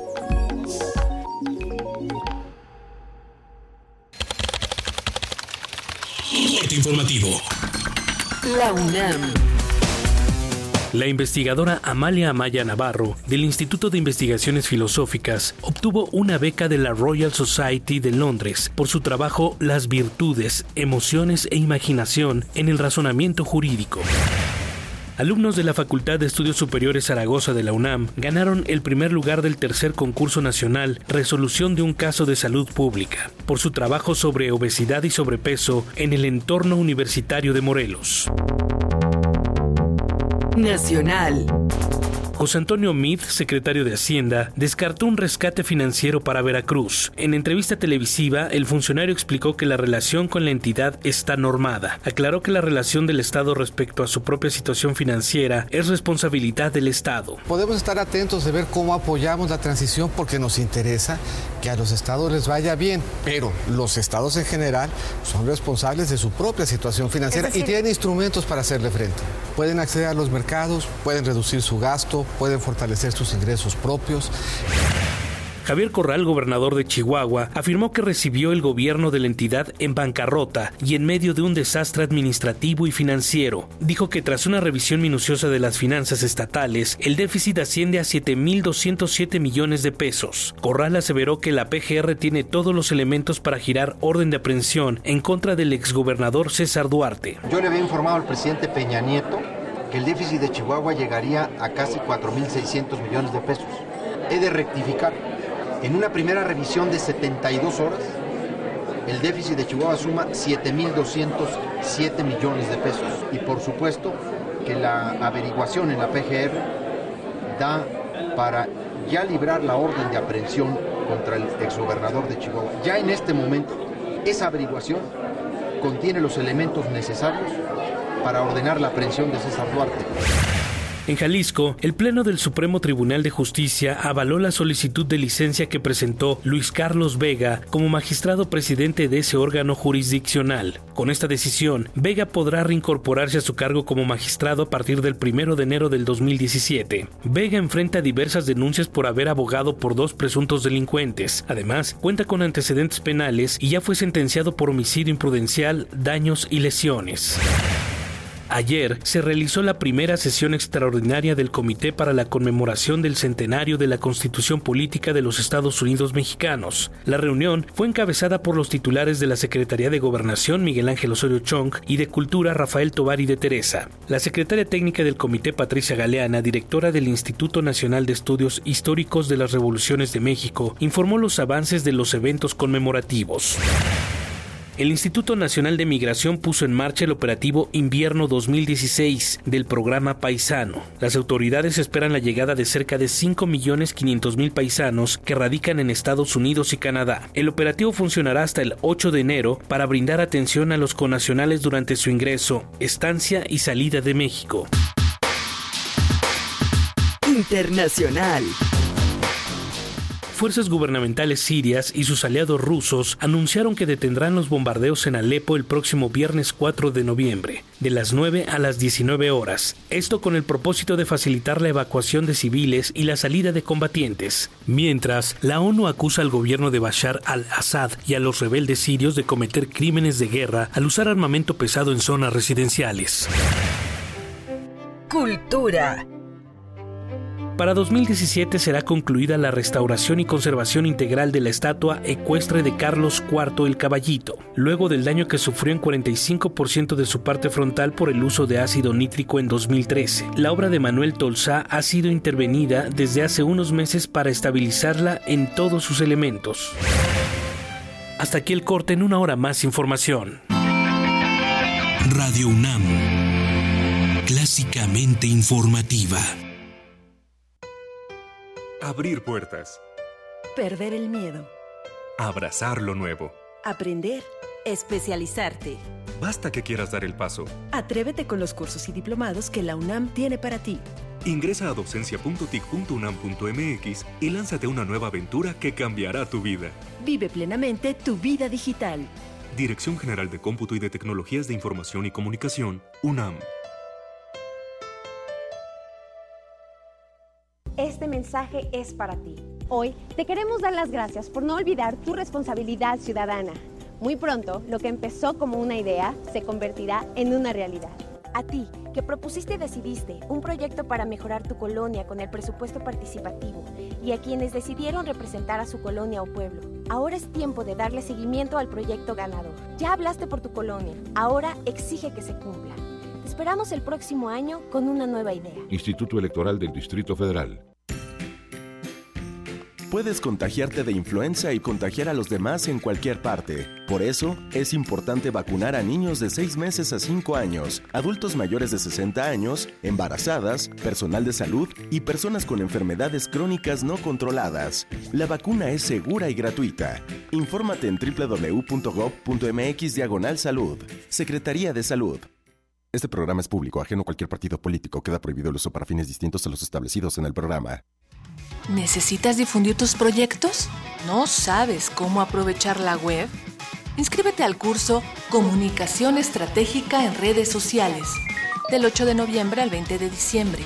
Aprende a crear contenidos, administra, crea y gestiona estrategias de promoción en la web 2.0. Informes y preregistros al 5536 9699 y al 5871 8735. Más información en www.acatlan.unam.mx diagonal Radio UNAM. Ven, estás a unos clics de cambiar tu proyecto. Radio UNAM y la FES Acatlán invitan. Primer movimiento. Clásicamente... Incluyente. Son las 8 de la mañana con 8 minutos. Estamos disfrutando muchísimo de todo lo que nos han escrito en redes sociales, de todos los comentarios, de todos los recuerdos de la Ciudad de México que tienen eh, los que nos escuchan. Síganos compartiendo estos recuerdos de, de sus noches en la ciudad, sobre todo esta, esta mañana que nosotros eh, venimos de una noche muy agitada anoche, que fue divertidísima. Venimos. Venimos muchos de, de divertirnos mucho en la ciudad de maneras distintas. Caí como piedra. Sí, nosotros nos divertimos, pero entre las 9 de la mañana y las 8 de la noche. Andrea González a mí me dijo que ella nos va a mandar hoy una canción este, en postal sonora, me lo contó ayer en la noche. ¿Va a cantar otra vez? Así es, Eh, nos va a cantar otra vez. ¿Desde el baño?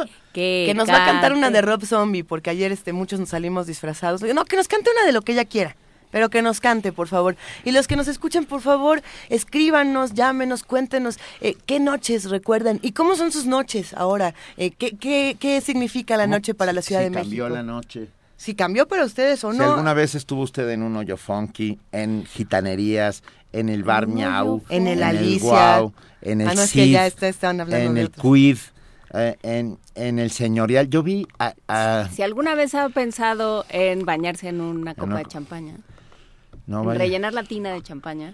¿Se acuerdan que para el aniversario queríamos rellenar la tina de champaña? Pero la podemos rellenar de jugo de naranja y, y, quedar todos melcochosos. pegostiosos y felices para Creo que no es mala idea. Nos vamos a nuestra nota del día. Primer movimiento. Clásicamente Universitario.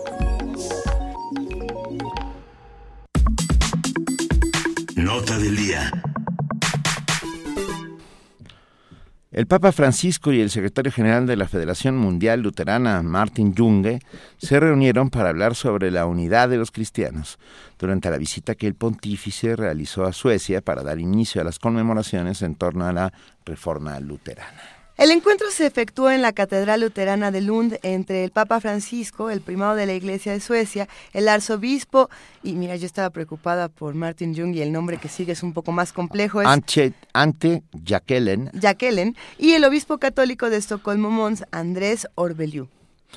Los líderes religiosos expresaron su angustia por las matanzas y prejuicios causados por la enemistad entre cristianos y llamaron a reconocer los errores del pasado y a pedir perdón. En la oración conjunta señalaron que es mucho más lo que los une que lo que los separa y agregaron que es momento de dar gracias a Dios por el esfuerzo de tantos hermanos de diferentes comunidades eclesiales que no se resignaron a la división, sino que mantuvieron viva la esperanza de la reconciliación entre todos los que creen en el único Señor. Esto es lo que se dijo.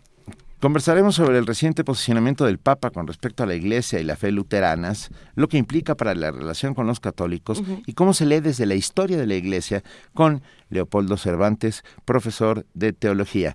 Eh, Leopoldo, muy buenos días, gracias por acompañarnos. Buenos días, ¿cómo estás, Benito? Bien, estamos muy bien. ¿Qué- a ver, para para aclarárnoslo todos, ¿dónde dónde empieza el conflicto? Eh, a, a qué hora? En, en- obviamente es Martín Lutero que hace un posicionamiento, pero no nos queda muy claro a todos. Sería buenísimo que nos lo contaras, Leopoldo. Pues brevemente podríamos decir que el conflicto empezó en el mismísimo siglo XVI con las diferentes etapas en que la reforma protestante se desarrolló. Evidentemente el monje agustino Martín Lutero no sabía que iba a ser reformador ni que iba a pasar a la historia como dirigente de un movimiento que acabaría con la cristiandad de finales de la Edad Media. Eh, fue muy progresiva esta ruptura hasta que Lutero es excomulgado por el Papa León X y podríamos decir que ahí empieza una larga, larga eh, etapa de, de confusión, de luchas, de malos entendidos y demás, que se vinieron, se vino a resolver en gran medida apenas en el siglo pasado con el Concilio Vaticano II, cuando la Iglesia Católica empezó a denominar a los protestantes, descendientes espirituales de Lutero y de otros reformadores, como hermanos separados. En- pero pero lo cierto es que en esta última etapa que es más positiva digamos para llegar a esta declaración conjunta han pasado décadas larguísimas de discusiones y debates y diálogos entre la Iglesia Católica y, y particularmente la Federación Luterana Mundial hay que decir que esta federación lleva 10 años atrás preparando las- los festejos de los 500 años de la Reforma Protestante que se van a celebrar el próximo año A ver, eh, ¿qué separa a una rama del cristianismo de otra? ¿Cuál es la diferencia entre, entre los católicos y los luteranos? Los luteranos desde el siglo XVI, que no era una iglesia como tal con ese nombre todavía, se fue desarrollando, en primer lugar eh, rechazan el primado papal, rechazan el primado del obispo de Roma sobre el conjunto de las iglesias que han surgido después. En segundo lugar, hay un rechazo de la mediación de los santos en cuanto a temas de salvación y demás. Se, se rechaza también la tradición del magisterio de la iglesia y se sustituye todo esto con una serie de mecanismos para la organización de la iglesia. El papado se sustituye con una serie de ministerios. El magisterio de la iglesia se sustituye con documentos teológicos y doctrinales y así sucesivamente, de modo que son tres o cuatro grandes aspectos. No hay celibato en los sacerdotes. El celibato, por supuesto, pero yo te diría que esa parte es bastante secundaria, no, es, no es uno de los puntos más relevantes. Quizá lo más fuerte sea incluso la afirmación de la justificación por la fe como una doctrina básica, fundamental, y también el primado de las escrituras sagradas sobre los textos de la tradición y del magisterio eclesiástico. Esta parte también, esa sí es fundamental, porque cuando surge el libre examen de la Biblia y la libre interpretación desde el propio siglo XVI como parte de los grandes principios protestantes, esas rupturas eh, sí impactaron fuertemente. El otro hecho relacionado con esto es que el protestantismo insiste mucho en la traducción de las escrituras a los idiomas vernáculos. Recordemos que en el siglo XVI el latín seguía siendo el idioma oficial de la iglesia, caramba, hasta, hasta el Vaticano II todavía la misa se tenía que seguir diciendo en, latín y, con el sacerdote de, espaldas a la, a, la comunidad. Por supuesto. Entonces, eh, son, son elementos que se han ido confabulando para llegar a lo que estamos ahora también, eh, y perdón, eh, Leopoldo Cervantes, eh, uno de los grandes temas de Lutero eran los grandes excesos de la Iglesia Católica Romana, pues, ¿no? Sí, por supuesto, el tema de las indulgencias fue como la chispa final que desencadenó toda la toda la resistencia, digamos, las grandes reuniones que tuvo el emperador Carlos V, especialmente la dieta de Worms en 1521, él acababa de tomar el trono un año atrás, eh, fueron confrontaciones directas entre los príncipes alemanes que apoyaron a Lutero y que se subieron, digamos, al tren de esta protesta en contra de las indulgencias. Las indulgencias, no hay que olvidarlo, se estaban desarrollando y vendiendo con el propósito de contribuir a la construcción de la Catedral de San Pedro, de la Basílica de San Pedro en Roma. ¿no? Entonces, ese conjunto de elementos se fue, fue formando un caldo de cultivo que desencadenó la protesta que se fue extendiendo por toda Europa. A ver, y entonces, ¿en qué momento, o sea, era, digamos, fue un discurso muy, muy extendido, desde luego hubo una reacción muy violenta, viene la contrarreforma a raíz de estos movimientos, viene esta exacerbación del catolicismo por parte de, de España y de sus colonias, por supuesto, y, y, luego, bueno, pues hay una convivencia que dura el siglo XVIII y XIX. ¿Qué pasa en el siglo XX? Bueno, en el siglo XX eh, hay que afirmar con toda claridad que surge lo que se conoce hoy como el movimiento ecuménico. Muy a principios del siglo XX, estamos hablando cuando menos de las tres primeras décadas, ya hay movimientos muy directos relacionados con el acercamiento entre las iglesias. Ya han pasado décadas, siglos completos de malos entendidos, de agresiones verbales, físicas y demás. Todo eso ya se había vivido y ya para el siglo XX, digamos que el movimiento ecuménico, especialmente cuando surge el Consejo Mundial de Iglesias en el año 48, esto va a permitir muchos acercamientos y muchos diálogos. La Iglesia Católica, hay que decirlo, católico romana, Vaticano, nunca se ha querido hacer miembro del Consejo Mundial de Iglesias porque ha habido ciertamente mucha mucho rechazo en ambos campos, en ambos campos religiosos. Muchos católicos conservadores ahorita mismo le están reprochando a, a Jorge Bergoglio el hecho de que está dando demasiadas concesiones al, luteranismo, al protestantismo, y viceversa, es bien correspondido, porque hay círculos protestantes muy conservadores que consideran que Roma sigue insistiendo, como se decía antes, en que el ecumenismo tiene que ser un movimiento en el cual las iglesias que salieron de Roma tendrían que regresar a ella. Esto ya no se concibe ahora, de hecho el ecumenismo no es eso. El ecumenismo es un diálogo abierto de hecho, existe un documento de conjunto antes de lo que ahora se, está viendo a nivel de prensa y con toda la difusión de este suceso que hubo el día el día 31, eh, hay un documento de fondo que se llama Del conflicto a la comunión, que es parte de una conmemoración conjunta luterano-católico-romana de la Reforma para el 2017. De modo que se ha avanzado muchísimo en el diálogo. La Iglesia Católica Romana tiene diálogos incluso no solamente con los luteranos, también con la tradición reformada, con iglesias pentecostales, iglesias bautistas, anabautistas, en fin, el espectro cristiano en el diálogo ecuménico es muy amplio. Lo que sucede es que esto no trasciende mucho a la prensa y a veces sí se le da cierto boom, cierta imagen impactante a que por fin Roma se está acercando a los protestantes o viceversa. Y lo cierto es que llevan bastantes décadas de diálogo conjunto. Eh, sí, décadas de diálogo conjunto, mucho antes del papado, pues supongo que tanto de, de Bergoglio como de, como de Ratzinger. Sí, sin duda. Aunque hay que decirlo también, digo, los, los datos están muy claros, se pueden documentar con mucha facilidad.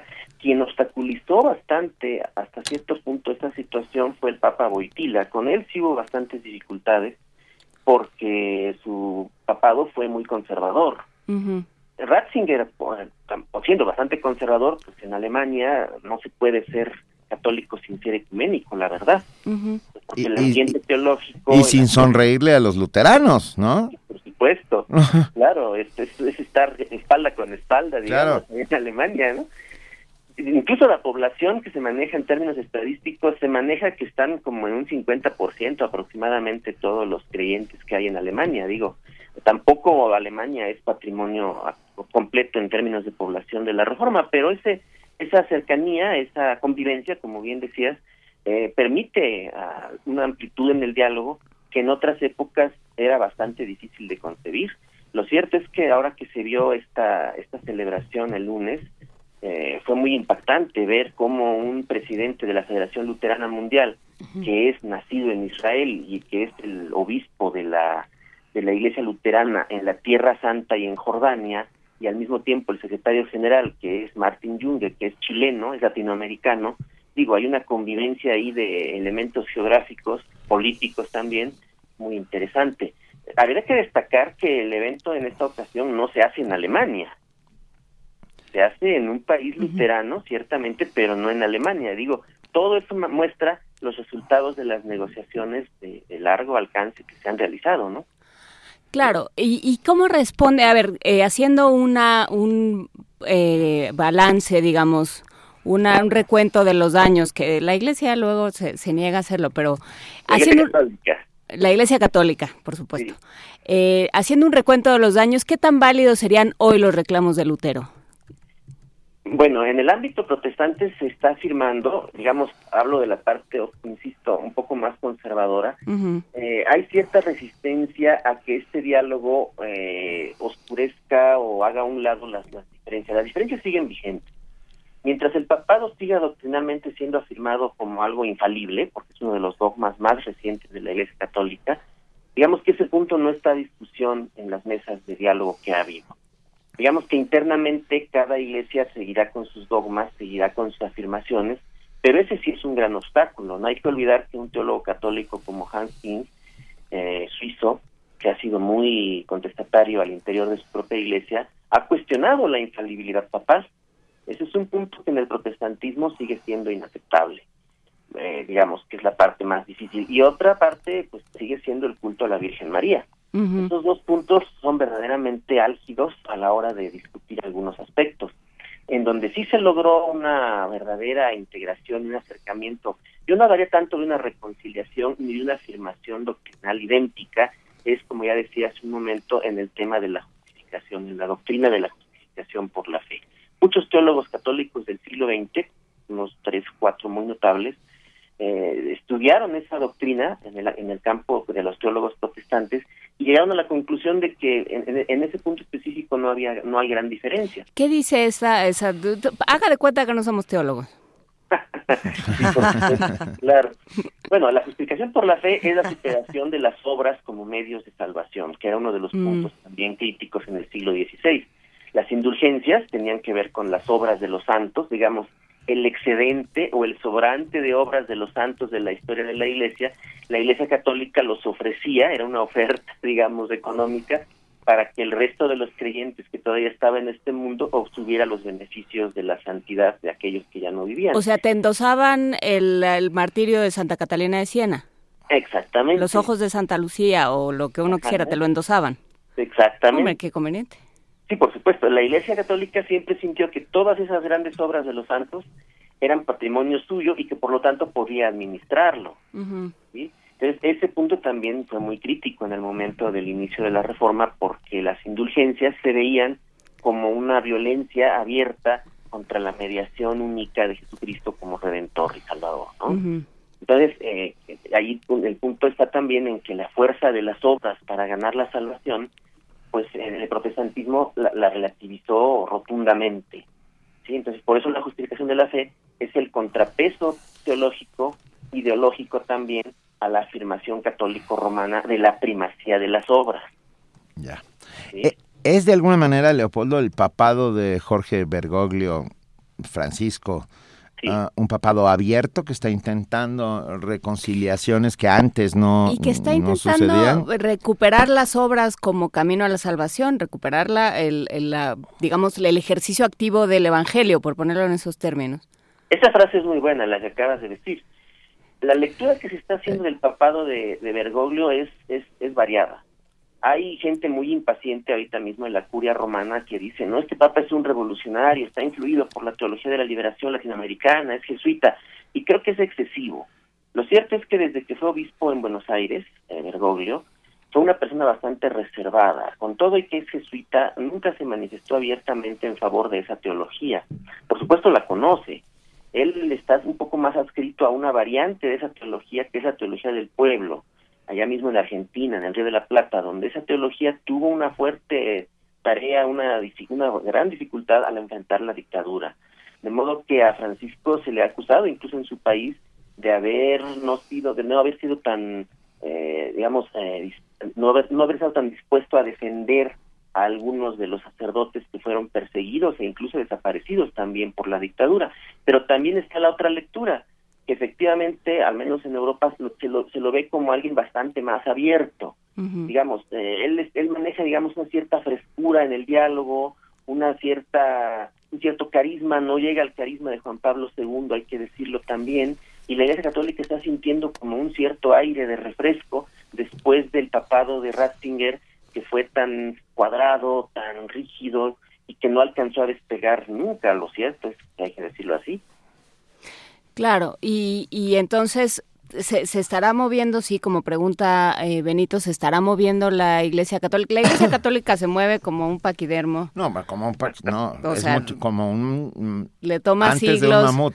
y muchísimas discusiones y 38 concilios decidir que la, que la misa se puede decir viendo hacia hacia la gente, hacia los feligreses. Pero pero a ver, sí está sucediendo algo y qué pasa a nivel de calle. A nivel de calle no deberíamos ser tan optimistas, ¿eh? y lo digo con todo respeto, porque los vaivenes, vamos a decir, mediáticos de la actividad vaticana, de la actividad papal y católica, está controlada y está acotada desde siempre por la curia romana. Eso es un hecho.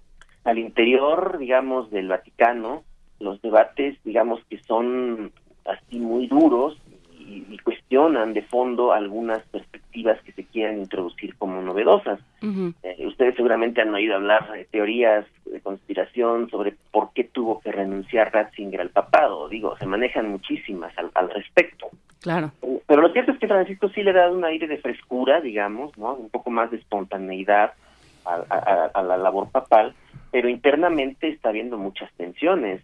Se ha documentado que están bastante impacientes los sectores más conservadores, ¿no?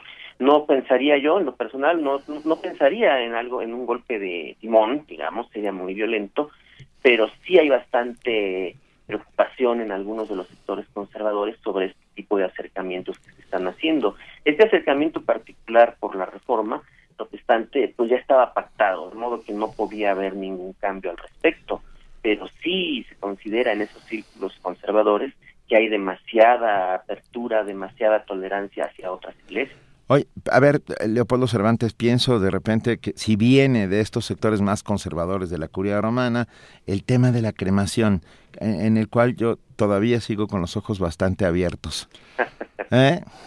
Sí, es un tema, si, si nos damos un poco al, al dogma de la iglesia, habría que pensar que la iglesia está como reelaborando y reescribiendo, en este caso la doctrina esta se ubica en el campo de lo escatológico. Pero volviendo hacia el medievo. Pero pues es que si viene la resurrección de los cuerpos, de la resurrección de la a carne, ¿Cómo vas a, hacerlo si eres ceniza? pues ¿cómo vas a hacerlo ¿No si está regado alguna por todos posibilidad? lados? Bueno, hay un pasaje en el libro último de la Biblia del Apocalipsis que dice que los que el, que el mar da- entregará a sus muertos en el juicio final. Sí, pero completitos, ya, ya si vienen... ¿Eso es la- solo ahogados? O Sí, sea, pero, pero, pero, pero lo, lo curioso de este pasaje apocalíptico es que, el, eh, que sugiere que esté como esté el cuerpo, va a ser recuperado. ¿sí? Ahora, el, el punto aquí crítico está consiste en que hay mucho temor de que muchos creyentes o fieles que han pasado por católicos toda su vida, en el último momento, ya cuando trans- traspasan a- y, y entran al más allá, finalmente se quieren unir con el cosmos, con el universo, con la naturaleza, y es una preocupación que tiene ahorita la Iglesia Católica, es el sabor, el sabor esotérico que Sí. tiene ahora. Ah, dijeron en algún momento panteísta y nihilista. Y yo, perdón, perdón, pero mi sonrisa se quedó congelada todavía. Es Ah. más panteísta, eso es verdad. Panteísta, el panteísmo, yo soy panteísta moderado, como decía mi tío abuelo. Sin duda, hay mucha gente así que piensa de esa manera, ¿no? Digamos que el panteísmo ha aterrado siempre a la Iglesia Católica y a las demás también. Les, les produce un pánico tremendo porque finalmente, si Dios está en todo, es el planteamiento así grueso del panteísmo, pues no importa dónde termine el ser, ontológicamente la persona, digamos que puede ser recuperada esté donde esté, que es como le están contestando ahorita algunos grupos católicos a estas nueva, a, esta nueva insistencia.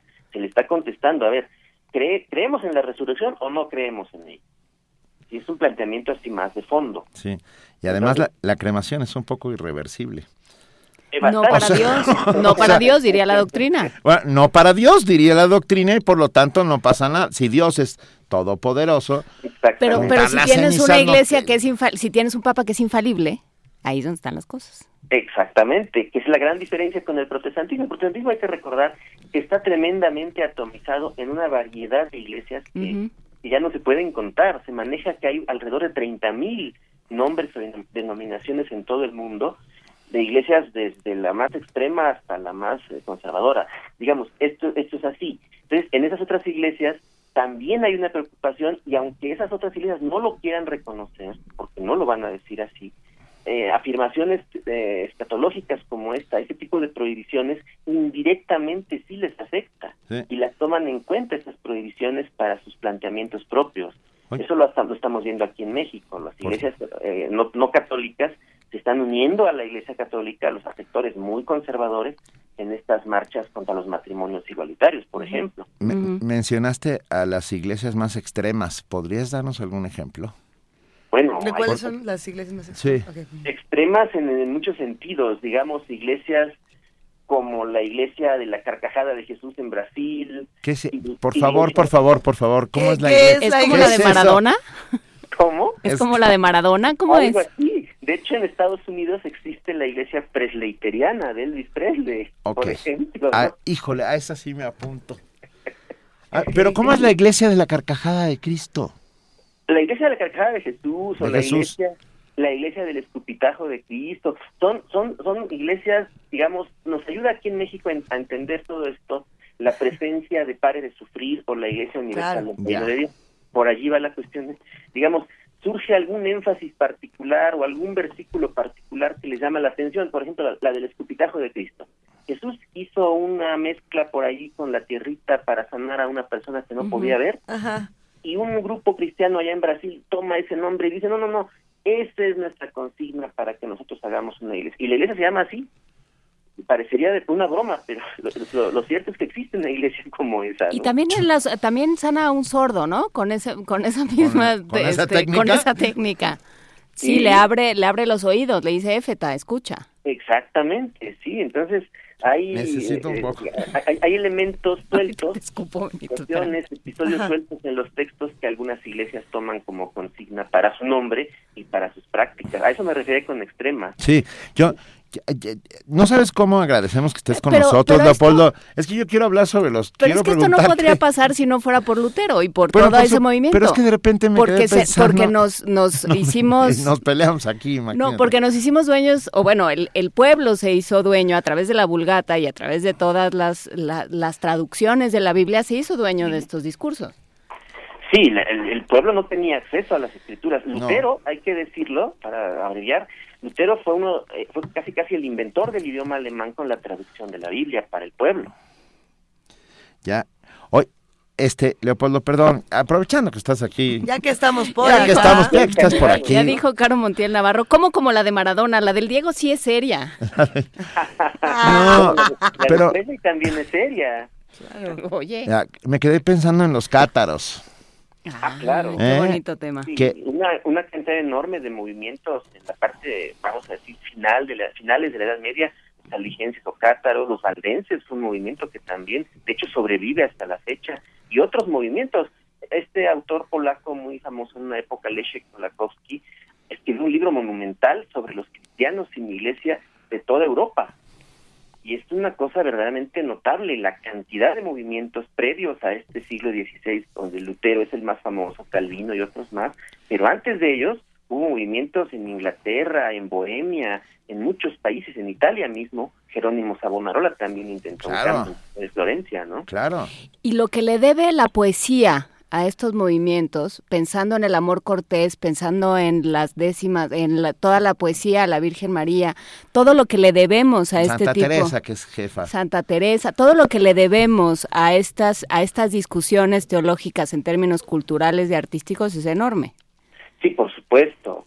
Eh, ahora que mencionas a Santa Teresa, San Juan de la Cruz. Sí, De bueno. hecho, ellos dos fueron vistos con mucha suspicacia en España, porque no, no, no llegaron a la categoría de reformadores, ni mucho menos, pero su mística, su fe, su manera de eh, su manera de individualizar la doctrina cristiana y demás eh, fue muy notable. No no fueron aceptados totalmente con, con toda claridad desde un principio, ¿no? No, bueno, no me mueve mi Dios para quererte. Es, es El cielo este. que me tienes prometido. eh, pero es una provocación maravillosa.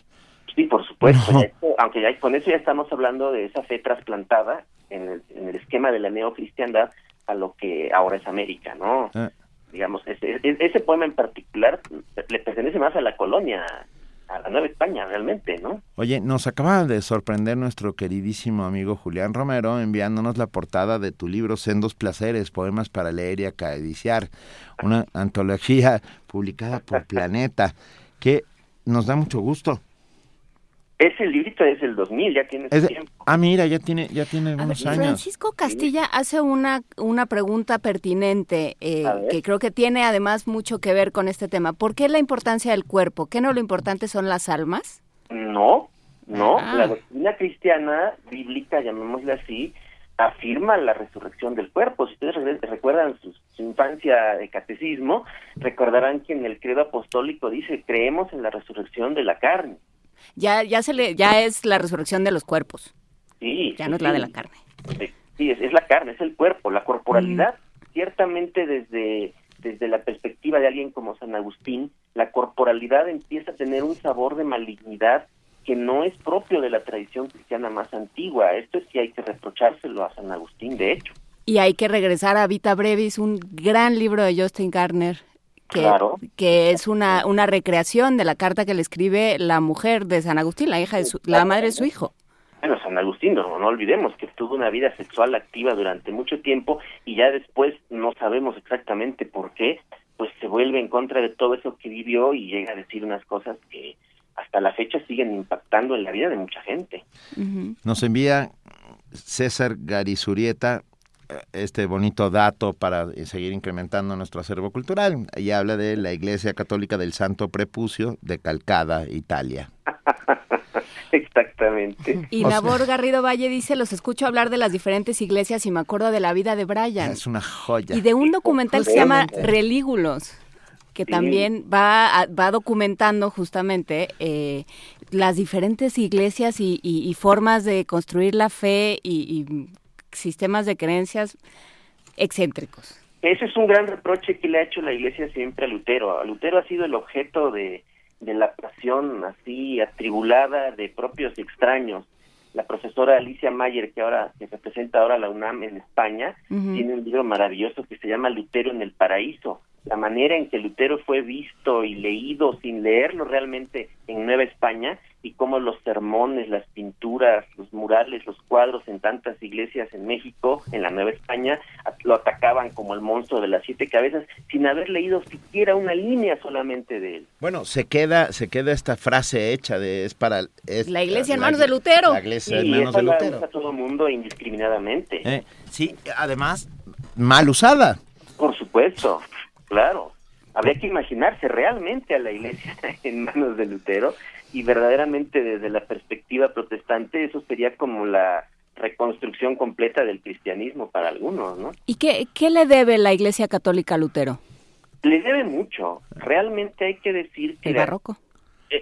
Podríamos decirlo en cierto modo. Yo pondría un ejemplo musical. Es un lugar común, pero vale la pena que el público lo- lo recuerde bien.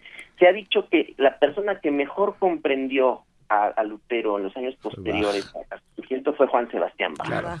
Eso es, es una verdad bastante grande. Pero no solo va, Händel, por supuesto, y, y toda, toda esa música impresionante, tú hablabas del barroco también, como una respuesta de la contrarreforma. El barroco es la respuesta de la contrarreforma a la reforma, es la expresión artística, estética de la contrarreforma, el barroco, eso está perfectamente documentado. Y cuando ya llega a México se vuelve eh, en, en lo en el exceso de los excesos, ¿no? El, incluso el churrigueresco. El churrigueresco es el barroco del barroco, ¿no? reduplicación Sí. del barroco, sí, Eh. pe- pero también, pero también es una reacción en contra de la iconoclasia protestante. No olvidemos que la iconoclasia protestante dejó desnudos los templos. Era minimalista. Totalmente, absolutamente. Ahora hay un cierto, hay una cierta recomposición de eso, pero la iconoclasia tiene oleadas tremendas, incluso adentro de las iglesias no católicas, son oleadas periódicas, digamos. E- e- Esta conversación está muy buena, porque estamos aprendiendo un montón de cosas. Hay, hay algunas eh, preguntas más en, en redes sociales y una a la que muchos a lo mejor nos podemos sumar y es eh, cómo los que no tenemos ningún acercamiento con ninguna de estas iglesias podemos reconciliarnos eh, con ellas. Pues habría formas así un poco, vamos a decir, más culturales, ¿no? Para Desde el arte, por ejemplo. Desde el arte, por ejemplo, digamos, hay manifestaciones artísticas muy concretas adentro mismo de las propias iglesias, no en todas, hay que decirlo, se fomenta cierta forma de, de expresión artística. Por ejemplo, para hablar en términos musicales populares, en muchas iglesias ya se manejan formas de rap cristiano, ¿no? Entonces eso le, Rap ayuda cristiano. a la- rap cristiano, le ayuda mucho a la gente, sobre todo a la gente joven, la gente joven que ya no quiere cantar los mismos himnos, las mismas alabanzas, como se les llama y demás, pues se acerca a esas formas. De hecho, aunque no nos guste a algunos, pues existe un hit parade en, en- en los Grammys se premia, se premia la música gospel, se premian los diferentes géneros cristianos. Digo, habrá para todos los gustos, ¿no? Pero por otro lado, también hay que recordar que la gran tradición coral protestante pues tiene su propia, sus propios canales culturales y la gente lo sigue consumiendo muy ampliamente. Es, es otra, es otra forma de acercarse a esto también. Toda la, toda la obra, por ejemplo, de Händel, es una obra eminentemente protestante. Las cantatas, las grandes eh, obras que hizo, basadas en historias bíblicas, están ahí a la, a la disposición de todo el mundo. De entrada está en inglés, Handel. Sí, Händel es un ejemplo de la manera en que se combinó, digamos, el arte musical instrumental italiano con el arte coral inglés y con la organística alemana. Es una combinación impresionante y, por supuesto, barroca. Sí, sí, uno piensa en el Mesías, por ejemplo, es, o sea, es sorprendente y En es el Mesías de Handel, en espera. el Mesías de Händel, Ok. sí. Es lo más conocido. No, no, no, no Sí. en este, No, no, yo dije, no vaya a ser que cualquier le haya momento. dado No una, aquí una Síguele y me iluminación declaro mística. infalible, ¿eh? Síguele y me declaro infalible. Querida, te demostraremos que no. Voy a hacer mi concilio con mis enanos de mi cabeza y nos vamos a declarar infalibles. Aquí va a haber un cisma de un momento a otro. Pero todavía se puede hablar de cismas, todavía se puede hablar de los hermanos separados, todavía operan estos discursos. Posiblemente no. Si, somos un poco más posmodernos en eso, tendríamos que decir que las, las grandes barreras eh, estrictamente se han superado. Si la gente interesada, por ejemplo, se acerca a la página electrónica del Consejo Mundial de Iglesias y a, a la del propio Vaticano, que están en español, podrán ver cómo esas diferencias ya son bastante virtuales, por decirlo así. Y que la gente que puede, puede tomar elementos de un lado y de otro y armar, digamos, una especie de visión más, más contemporánea de todo esto, ¿no? No dejará de haber esos círculos más cerrados, más estrechos, que insisten en que el cisma, digamos, en la parte católico-romana, que hemos insistido mucho hoy en lo conservador, pues sí se maneja mucho que fue una eh, no hay nada que celebrar ahora con estos 500 años de la reforma y por el contrario otros que más humildemente dicen sí, esto nos ha permitido que esa variedad, que esa tolerancia, que esa diversidad permita ver diferentes aspectos de la misma fe. Gran conversación. A ver, nada más rápidamente déjenme contestarle a la mamá del Méndez que dice, si hablan de biología llevarán biólogo, ¿por qué no llevarán un teólogo para hablar de la iglesia? Es justamente lo que hicimos. Leopoldo Cervantes es profesor de teología. Gracias, mamá, de, mamá del Méndez. Eh, ha sido, una conversación sin duda espectacular, fascinante. Espectacular, te lo agradecemos enormemente. La próxima vez hablemos de poesía, ¿no? Ah, por supuesto, será un placer. De poesía mística, me gusta. Muy interesante, muy interesante, claro. Órale, muy... Mucho que comentar sobre eso. Muy pronto, Leopoldo. Bueno, sí, un, de acuerdo. Un enorme abrazo a Leopoldo Cervantes, profesor de teología. Gracias. Y vamos a escuchar el Magnificat de Bach, ya que estamos en esto. Bueno, bueno. Interpretado por Jordi Zaval. Bueno, mejor todavía.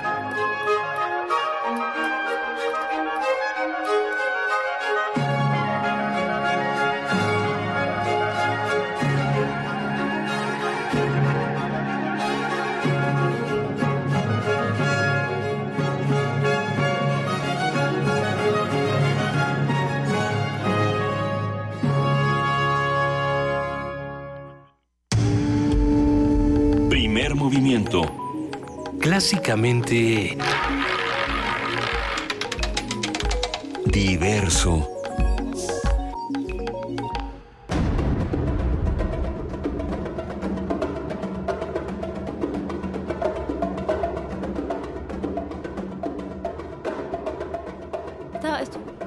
esto que estamos escuchando? ¿Qué, es esto que nos está deleitando esta mañana y que le da un, giro vertiginoso a primer movimiento? Bueno, eh, todo, toda esta conversación la vamos a tener esta mañana con Ricardo Gallardo, director artístico del ensamble de percusiones Tambuco, que de hecho nos va a presentar precisamente Códice Tambuco.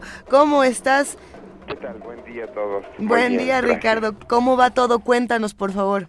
Bueno, eh, muy bien, muy contentos porque estamos a unos días de presentar un trabajo que representa una colaboración muy estrecha con muchos compositores mexicanos. Tambuco tiene 23 años de existencia y durante ese tiempo ha, ha trabajado muy cercanamente con muchos compositores de muchas nacionalidades y gran número de estos compositores son mexicanos que han escrito partituras para Tambuco eh, y que hemos estrenado en muchos conciertos.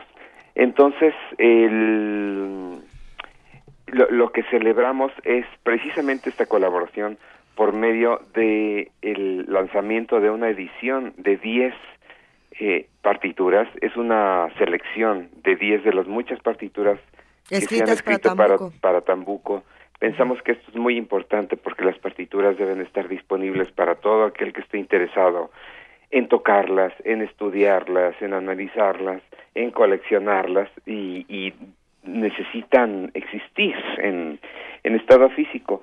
A diferencia de los libros, eh, las partituras, eh, aunque es literatura, vamos, tienen tiene un destino, sobre todo las partituras de música contemporánea, tienen un destino muy incierto porque se estrenan las partituras y se quedan únicamente en posesión del compositor o de los intérpretes y no circulan más allá, no hay muchos estímulos para la publicación de las partituras eh, y creemos que es muy importante puesto que es un es un legado patrimonial de todos el, el preservar la pues la historia de la música claro. para, para su estudio, para su conservación eh, y, es un es, forma parte de nuestro patrimonio. Entonces nos nos complace mucho presentar esta colección de 10 partituras. Ahí hay algo interesante, Ricardo, y es que también eh, es importante decir que no muchas editoriales publicarían antologías como estas. Cada vez son menos las que se interesan eh, por una antología precisamente de, música en la que nos dedicamos a reunir eh, trabajos como lo que están haciendo con Códice Tambuco, esta antología de obras para cuarteto de, percusión. ¿Qué, ¿Qué opinas sobre esto? Bueno, opino que en México hay poquísimas. Existe una, una una editorial, solamente una, vamos, eh, y tiene, no se da abasto del trabajo que tiene, necesita también esta editorial pues mucho apoyo y, y necesita crecer, pero es solamente una. Para un país tan grande como México y para la cantidad de música que se escribe en el país. Afortunadamente tenemos muy buenos compositores y muchos, tenemos buenas generaciones de jóvenes compositores que están haciendo trabajos muy interesantes, pero no tenemos eh, estas plataformas de difusión eh, de, de, la música y de promoción de la música eh, más allá de, de, su estreno, vamos. ya no se diga de disponibilidad en, en México, sino en su estreno. con la existencia de partituras, inmediatamente existe el interés eh, de conservatorios, de otros grupos que pueden tocar esta música, de bibliotecas.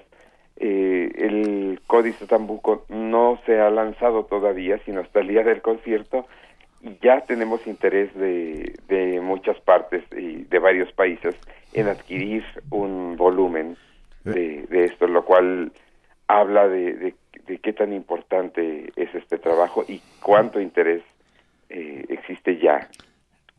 Cuéntanos, por favor, Ricardo Gallardo, cuándo es el concierto, dónde será y por, por quién está editado, por supuesto, el Códice Tambuco. El Códice Tambuco está editado por Editorial Paxley, Música Mexicana SC, y es una gran, gran, gran iniciativa eh, de Xochiquetzal Ruiz, su directora. Eh, ellos quieren hacer esto, quieren hacer una, una preservación del de, la acervo tan importante de música mexicana que hay. Eso es, es es la editorial. El concierto se va a llevar a cabo este sábado 5 de noviembre a las 7 pm en el Centro Nacional de las Artes, eh, más específicamente en el Auditorio Blas Galindo, es a las 7 pm y la entrada es gratuita. Eh, sin duda tendremos que estar por allá con ustedes para podernos mover al ritmo, al ritmo del tambuco y para poder conocer este, esta antología, este códice de 10 partituras. Y eh, para, para seguir con esta conversación un, par de minutos más, Ricardo, hay algo que también me parece que, que, está, bueno, me encanta lo que están haciendo precisamente desde Pax Música Mexicana. Gracias. Y, y lo, lo que se reflexiona, o bueno, lo que yo siento que se puede reflexionar con esto es, si quizá este libro impreso no está llegando o no está consiguiendo eh, el alcance que debería, pensando en el interés que tienen eh, tantísimos lectores de, diferentes países. Bueno, pues ahí hay algo que, que, Xochiquetzal, Ruiz lanza, que está, que está bastante bueno, que es la edición digital. No creo que, si no me equivoco, son eh, van a ser 100, 100 ejemplares físicos y 900 ejemplares digitales. Correcto, para empezar, vamos, es, es como un... Es un gran comienzo. Es como un primer tiraje, sí. Em, no, no es eh, es, es, una colección, es un volumen de, de partituras eh, que van dirigidas bueno, a las personas interesadas sobre todo a las personas que leen música. Es muy interesante porque son 10 rostros de, de compositores mexicanos con mucha trayectoria y, y al, al ver los 10 trabajos tan diferentes se puede ver esta este este abanico de lenguajes, de posturas estéticas, de técnicas de composición eh, que son tan diversas y eso habla de muy buena salud en la creación musical mexicana. Y el hecho de que sean partituras hechas para percusiones es todavía más inédito de muchas maneras. Claro, sí, ¿Eh? Eh, eso también. Imagínense de aquí a unos años o a unos siglos, se va a ver este trabajo, pero sobre todo se va a saber que había una colaboración muy intensa entre cuatro intérpretes de tambuco y los compositores de su entorno. Entonces, eh, eso es muy importante porque a la historia estas colaboraciones siempre han sido eh, vitales de los grandes compositores con sus intérpretes. Nos gusta, nos gusta Tambuco, nos gusta que esto esté sucediendo y nos gusta que haya un concierto que es, a ver, en el CENART, en el Auditorio Blas Galindo, el próximo sábado. Sábado, a las 7 pm, sábado 5 de noviembre, 7 pm, entrada gratis. Ya lo hemos subido a nuestras redes sociales para que todo el mundo lo sepa, pero nos da un enorme gusto y le deseamos todo el éxito del mundo a Tambuco, una agrupación que sin lugar a dudas ha sido señera en este país por su recuperación de ciertas músicas y por la creación de otras completamente nuevas y que nos llenan el oído y que nos, que nos, iluminan el día. Muchas gracias, gracias por el interés y la difusión. Claro que sí. Nosotros seguimos aquí en Primer Movimiento. Los invitamos a que se queden con nosotros. Le mandamos un inmenso abrazo a Ricardo Gallardo, a todos nuestros amigos de Tambuco y sí también a, la editorial Paxli que está haciendo una labor interesante. Eh, pensemos en lo que se hace en la música. Sigamos con esta discusión. Eh, para los que nos están escuchando, por supuesto que nos llama la atención preguntarles qué libros digitales son los que ustedes consumen. Eh, pensamos en estos libros que, se, que se dedican a las partituras, como pensamos en muchos otros que no tendrían la difusión si no fuera gracias a las plataformas digitales.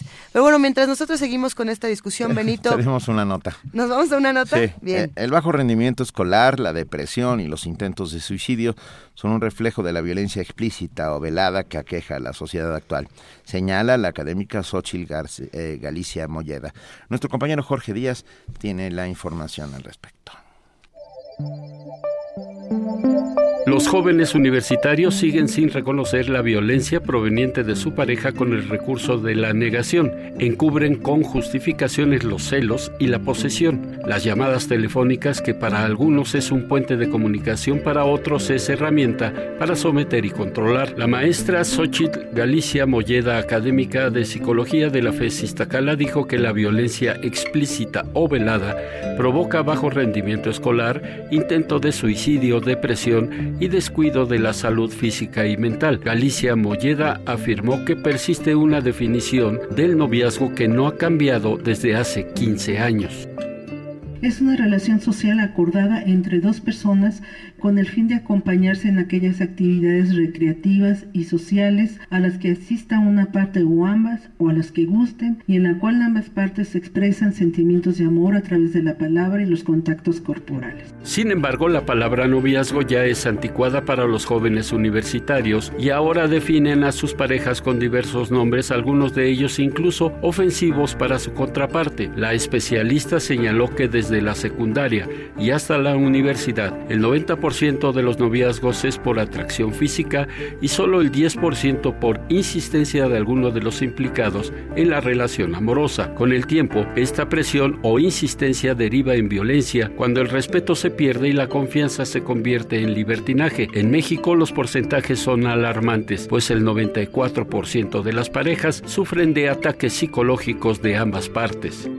Aunque ahí vemos diferentes porcentajes entre hombres y mujeres, eh, estadísticamente no encontraron diferencias. O sea, al igual que el, si el hombre es el que empieza la pelea, también las mujeres empiezan la pelea. Se está hablando de parejas distintas. En una pareja a lo mejor si es el hombre el que empieza, en otra pareja puede ser la mujer. Pero hay parejas que el 50% que cualquiera de los dos puede empezar las agresiones. Y lo que sí se ha visto es que cuando ambos se agreden, esas, las lesiones son más graves. Se detectó que la agresión a la mujer es mayor en el aspecto psicológico y en el varón de forma física. En ambos casos, el daño es similar y afecta no solo al agredido, sino a la relación integral. Para Radio UNAM, Jorge Díaz González.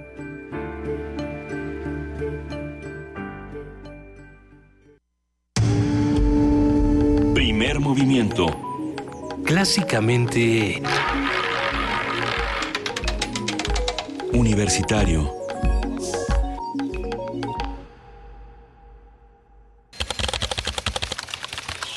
Informativo.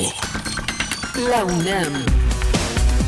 Luego de 12 años de trabajo, el Programa de Movilidad Estudiantil Nacional de la UNAM, fundado en 2004, ha beneficiado a 12.361 alumnos de licenciatura, posgrado y en elaboración de tesis e investigación, informó la coordinadora del Espacio Común de Educación Superior Rosa María Villarelo Reza. Las solicitudes que en esos 12 años hemos tenido, cerca de 18.000, y los estudiantes que han hecho su movilidad tenemos 11.361. Hay que recordar que es el nivel de licenciatura y posgrado, así como para la elaboración de tesis, para lo que se hace esta movilidad y para, obviamente, para investigación en los dos niveles del posgrado. La investigadora Amalia Amaya Navarro del Instituto de Investigaciones Filosóficas obtuvo una beca de la Royal Society de Londres por su trabajo Las virtudes, emociones e imaginación en el razonamiento jurídico. Nacional. José Antonio Mit, secretario de Hacienda, descartó un rescate financiero para Veracruz. En entrevista televisiva, el funcionario explicó que la relación con las entidades está normada. Aclaró que la relación del Estado respecto a su propia situación financiera es responsabilidad del mismo. Podemos estar atentos de ver cómo apoyamos la transición porque nos interesa que a los estados les vaya bien, pero los estados en general son responsables de su propia situación financiera decir- y tienen instrumentos para hacerle frente. Pueden acceder a los mercados, pueden reducir su gasto, pueden fortalecer sus ingresos propios. El equipo del gobernador electo de Veracruz, Miguel Ángel Yunes, se negó a iniciar con el procedimiento de entrega-recepción hasta que los funcionarios salientes paguen las deudas pendientes. Es Humberto Morelli del equipo de transición. Señor secretario, usted desde hace mucho tiempo ha estado omitiendo las responsabilidades del gobierno en materia financiera. Usted ha sido tapadera del gobierno de Javier Duarte y ahora de David Olivo.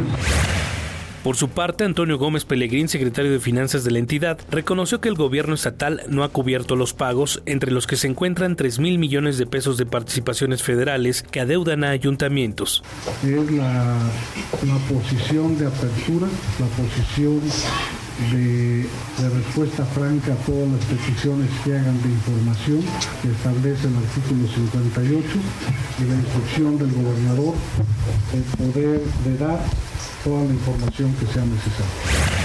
José Manuel Mireles Valverde fue trasladado ayer al penal federal de El Rincón, en Nayarit. El ex líder de las autodefensas de Michoacán se encontraba en el ceferezo número 11 de Hermosillo, Sonora. La defensa de Mireles señaló que este traslado es producto de una gestión ante funcionarios de la Secretaría de Gobernación. Internacional. Nicolás Maduro, presidente de Venezuela, estrenó su programa La Hora de la Salsa a través de Radio Miraflores de Caracas. Indestructible. Buenas tardes a toda Venezuela. Estamos en el programa número uno de la hora de la salsa por Radio Miraflores. Radio Miraflores, una niña que acaba de nacer para llevar la voz de la verdad a toda Venezuela en esta batalla por la verdad, por la conciencia, por la vida. Un saludo a los trabajadores, a los técnicos, a los periodistas de Radio Miraflores. Estamos conectados por radio a nivel nacional. Y un saludo a Caracas, Radio Miraflores 95 FM en toda la Gran Caracas. Un día como hoy.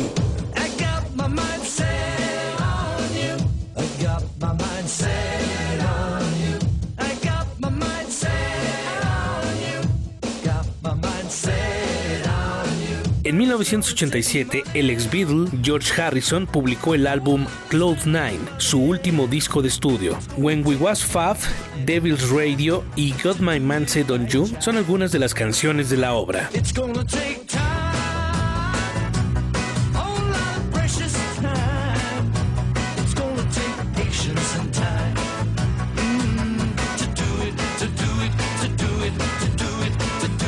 Hasta aquí la información, lo esperamos en el corte del mediodía. Radio UNAM, clásicamente informativa.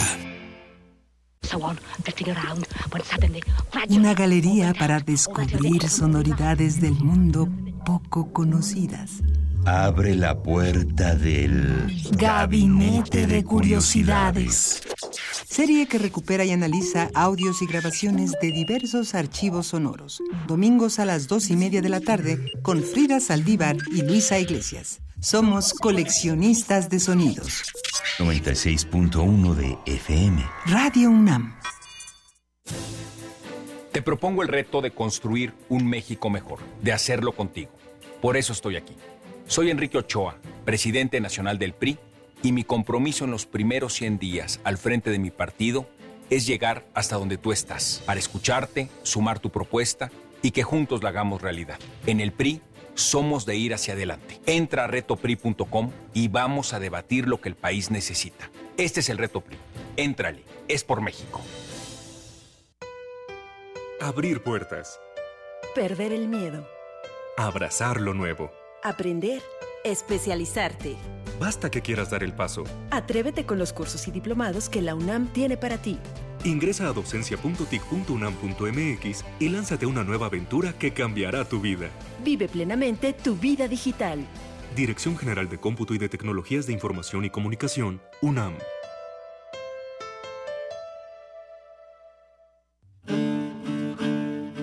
Sumérgete en la música del planeta. Encuentra las perlas acústicas en el Mapamundi. Salpicadas desde Radio Nacional de España, Mundofonías. Una producción de Juan Antonio Vázquez y Araceli Zigane, creada para divulgar los ritmos del mundo. Sábados 6 de la tarde, por el 96.1 de FM. Radio UNAM. Búscanos en redes sociales, en Facebook como Primer Movimiento UNAM y en Twitter como P o escríbenos un correo a primermovimientounam@gmail.com. Hagamos comunidad.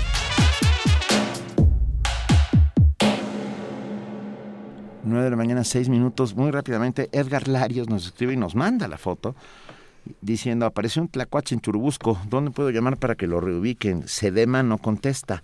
Yo, yo recomendaría bomberos y por lo menos ellos saben a quién dirigirte. Los bomberos siempre... Pues, pues, ¿están ¿Eh? oyendo? ¿Alguien del pues estará oyendo? Marjorie nos oye con frecuencia. Pero hoy es día 2. Nuestros amigos del Programa Universitario de Estrategias para la Sustentabilidad del PUES quizá tengan una Tenemos un respuesta. tlacuache. Tenemos un tlacuache.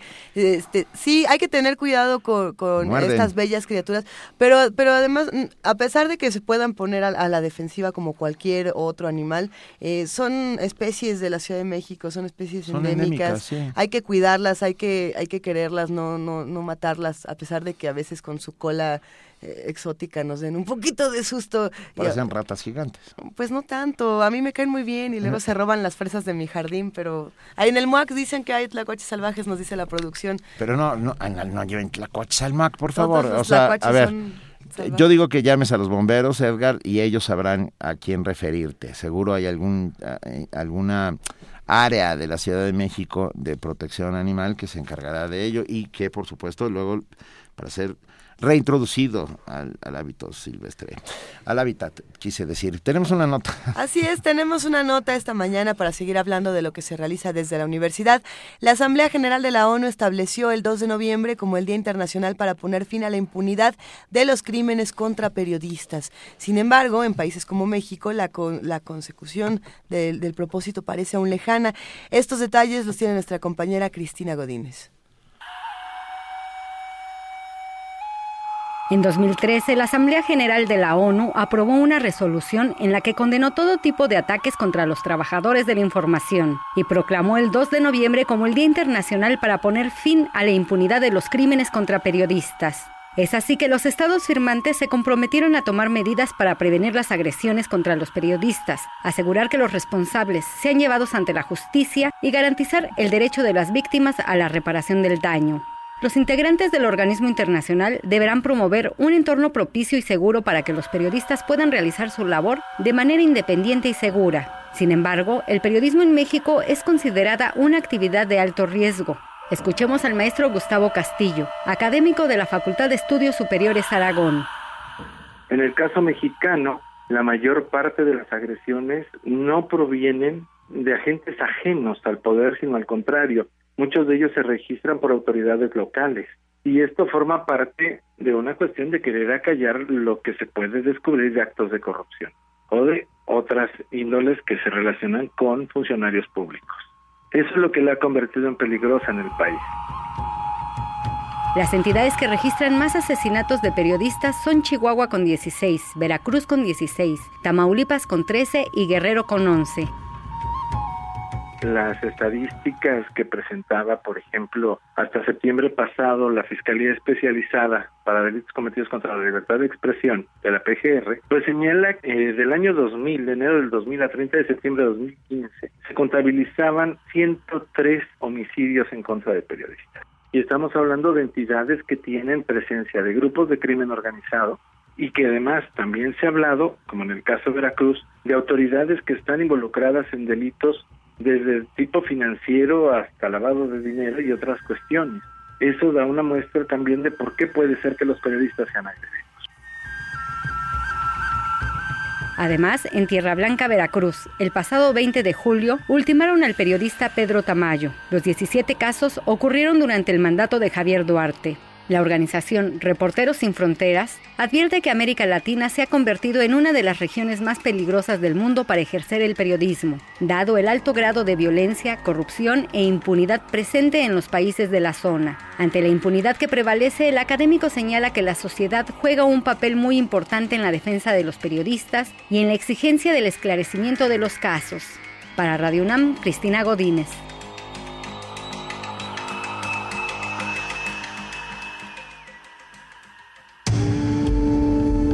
Primer movimiento. Clásicamente... Reflexivo.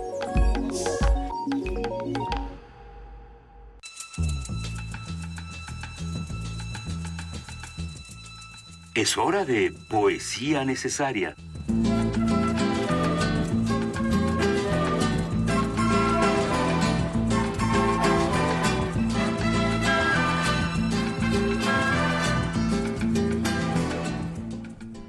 Son las 9 de la mañana, 11 minutos y es poesía necesaria, le toca a Juana Inés y tendrás que dedicársela a Abraham Alonso porque dice, desperté por poesía necesaria, no me fallen. ¿Cómo? No, pero hubiera oído nuestra mesa de protestantismo que estuvo muy buena. Pues sí, pero, pero despertó para poesía necesaria, así que dedícasela, ¿no? A Abraham Pues Alonso. sí, eh, digamos que la- yo empecé con un río muy claro que era las quimeras. Y luego que y me quedo, que me quedo en lo que se llama un meandro, ¿verdad? O en una esquina del río, que se queda por ahí, En una canilla. en una canilla y en un meandro de este río. Me quedé en la, el Jardín de Quimeras de Marguerite Yourcenar y eh, concretamente tiene muchos em, poemas sobre la muerte, alrededor del tema de la muerte, alrededor del tema de, de lo que implica, de, de para qué sirve de, y de las diferentes ánimos y talantes que tiene la muerte y este me, me pareció que era, que era novedoso. Se llama Una cantinela de Pentauro, según un papiro egipcio. La muerte cerca de mí, la muerte cerca de ti, como un dulce sueño a la sombra de un dulce techo, como un vino que se vierte, como un loto que respira. La muerte cerca de ti, como una caña que llora. Al extenuado, reposo. Al enfermo, curación. La muerte es un dulce lago del horizonte de polvo, como un dulce viento de la tarde soplando su aliento lento. La muerte detrás de ti infla la vela llena. Navegáis amantes hacia una tierra lejana, como una dulce invitada la muerte está en el festín. Flor, el verano te marchita. Rocío, el verano te bebe. La muerte extiende sus redes como un dulce pajarero, y la sombra del ciprés es la sombra que queda, donde ya pronto el novio y la novia dormirán. Primer movimiento. Clásicamente Universitario.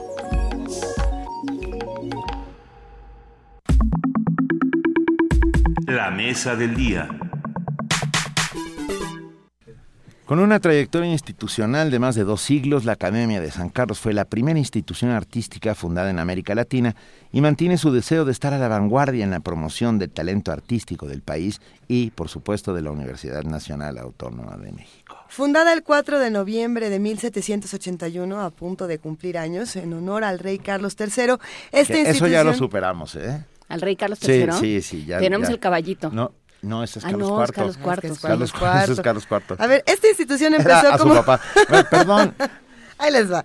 Fundada el 4 de noviembre de 1781 en honor al rey Carlos III, esta institución empezó como escuela bajo el nombre de Academia de las Tres Nobles Artes de San Carlos, donde se impartía arquitectura, pintura y escultura. Su primer espacio, perdón, fue la antigua Casa de Moneda, pero diez años más tarde se estableció en lo que fue el Hospital del Amor de Dios, en el centro histórico de la Ciudad de México. El edificio de la Academia de San Carlos brinda su espacio a diversas áreas de la UNAM, como la División de Posgrado en Artes Visuales y Diseño Gráfico, la Jefatura de Educación Continua, la Coordinación de Difusión Cultural, además de acoger diversos talleres y galerías para alumnos y público en general, junto a su biblioteca y acervo patrimonial, que incluye dibujo, pintura, escultura, fotografía y numismática. Una de mis palabras favoritas en la vida es Numismática. A mí también. Es muy bonita. Luego lo, lo seguimos discutiendo. La colección de la Academia destaca por su valor histórico, con obras gráficas de grandes maestros de México y el extranjero, como Francisco José de Goya, Diego Velázquez, José María Velasco, Rufino Tamayo y Diego Rivera. Conversaremos esta mañana con la licenciada Angélica Ortega de la Coordinación de Investigación, Difusión, Catalogación de Colecciones de la antigua Academia de San Carlos. Bienvenida, Angélica. Gracias. No, gracias por estar aquí. ¿Cómo estás, Angélica? Muy contenta de estar aquí con ustedes. Eh, también aquí tengo a mi compañera eh, Gabriela Prieto. Allí vamos. Hacia allá vamos. Coordinadora de las galerías de la Academia. Gabriela, bienvenida. Hola, ¿qué tal? Buenos días. Gracias por estar este Día de Muertos aquí con nosotros, bien vivas. Nos gusta, nos gusta pensar que la, ma- la mejor manera de celebrar a los vivos, a los muertos y a todos los que están merodeando esta ciudad es a partir del arte y a partir eh, de la enseñanza artística y de la difusión del conocimiento eh, a partir de todas estas manifestaciones. Por eso pensamos que es un espacio eh, tan importante aquí, aquí en la ciudad. Pero bueno, a ver, ¿a qué se ha dedicado la Academia de San Carlos? ¿Por dónde, por dónde empezamos con esta conversación, Angélica? Ah, bueno, eh, principalmente venimos a invitar a todos a la celebración del 235 aniversario de la Academia. Que se va a llevar a cabo el día de mañana. Eh, las actividades van a comenzar desde las cinco y media de la tarde con una presentación del libro y bueno, sobre todo la inauguración de la exposición eh, Ornamentación Poética del Poder. Poética del poder. Sí, Ay, exacto. Este, eh, que va a exhibir em, aproximadamente 50 piezas de las colecciones de la Academia de San Carlos, eh, que van de desde el siglo XVIII hasta eh, piezas del siglo XX. Entonces, Es, es muy interesante esto que dices, eh, Angélica, de la poética del poder. Si, si algo es una manifestación de que, de que la corona española había llegado a la Nueva España para quedarse y para, y para em, enseñorearse de, esta, de, de este territorio, es poner una academia. Es decir, Sí. ahorita les vamos a explicar lo que estamos haciendo y vamos a hacer que piensen y que y que sepan lo que nosotros, ¿no? ¿Y qué tanto responde San Carlos a esta tradición? Eh, bueno, como ya lo habían mencionado, San Carlos es una institución que funda Carlos III, o sea, es una es, institución monárquica.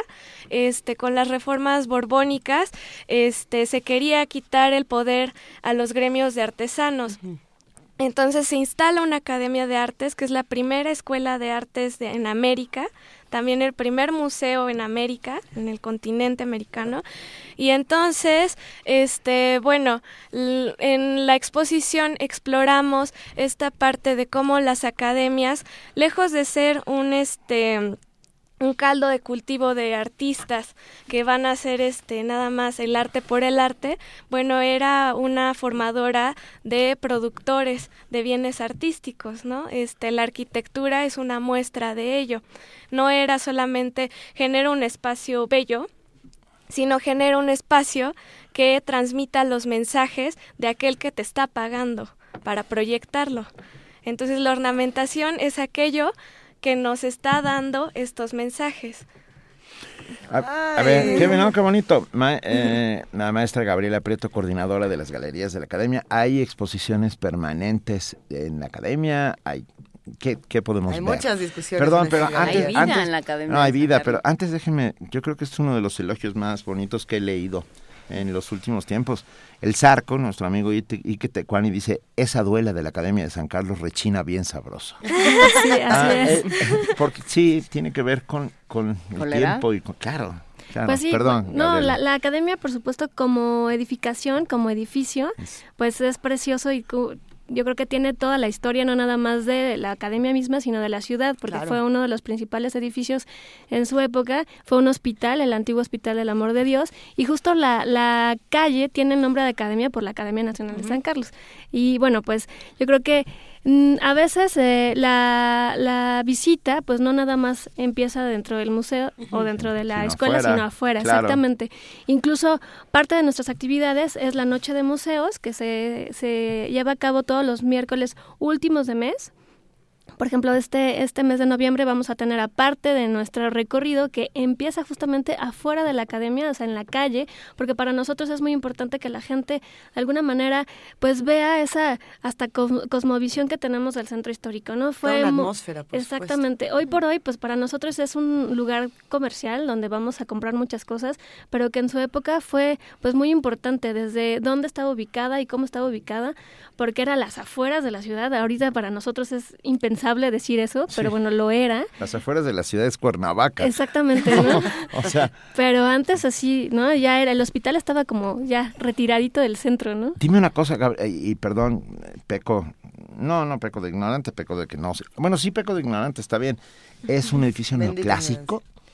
No, pues No. ya es ecléctico totalmente. Es ecléctico, ¿no? pero tiene Sí. parte, ¿no? De, de, de esta influencia. Sí, en de- la parte de, de adentro, eh, ya los arcos Ajá, tienen una claro. influencia. Sí, pero justamente yo creo que incluso ahí podríamos tener una cátedra de historia del arte, De la eh, desde la parte de la fachada, la entrada, por supuesto la colección. En el patio tenemos ahí sí una colección permanente o una exhibición permanente de las esculturas que fueron de las primeras remesas que, que trajo Gil, que es lo que eh, habíamos comentado un poco, que es el, el primer director de la academia y que eso es lo que cobra vida dentro de la Academia de San Carlos, las colecciones, que esas colecciones fueron eje fundamental o, lo más importante para tener colecciones en otros museos. Los museos más importantes de México tienen colecciones a partir de la galería, bueno, de las colecciones de la Academia de San Carlos.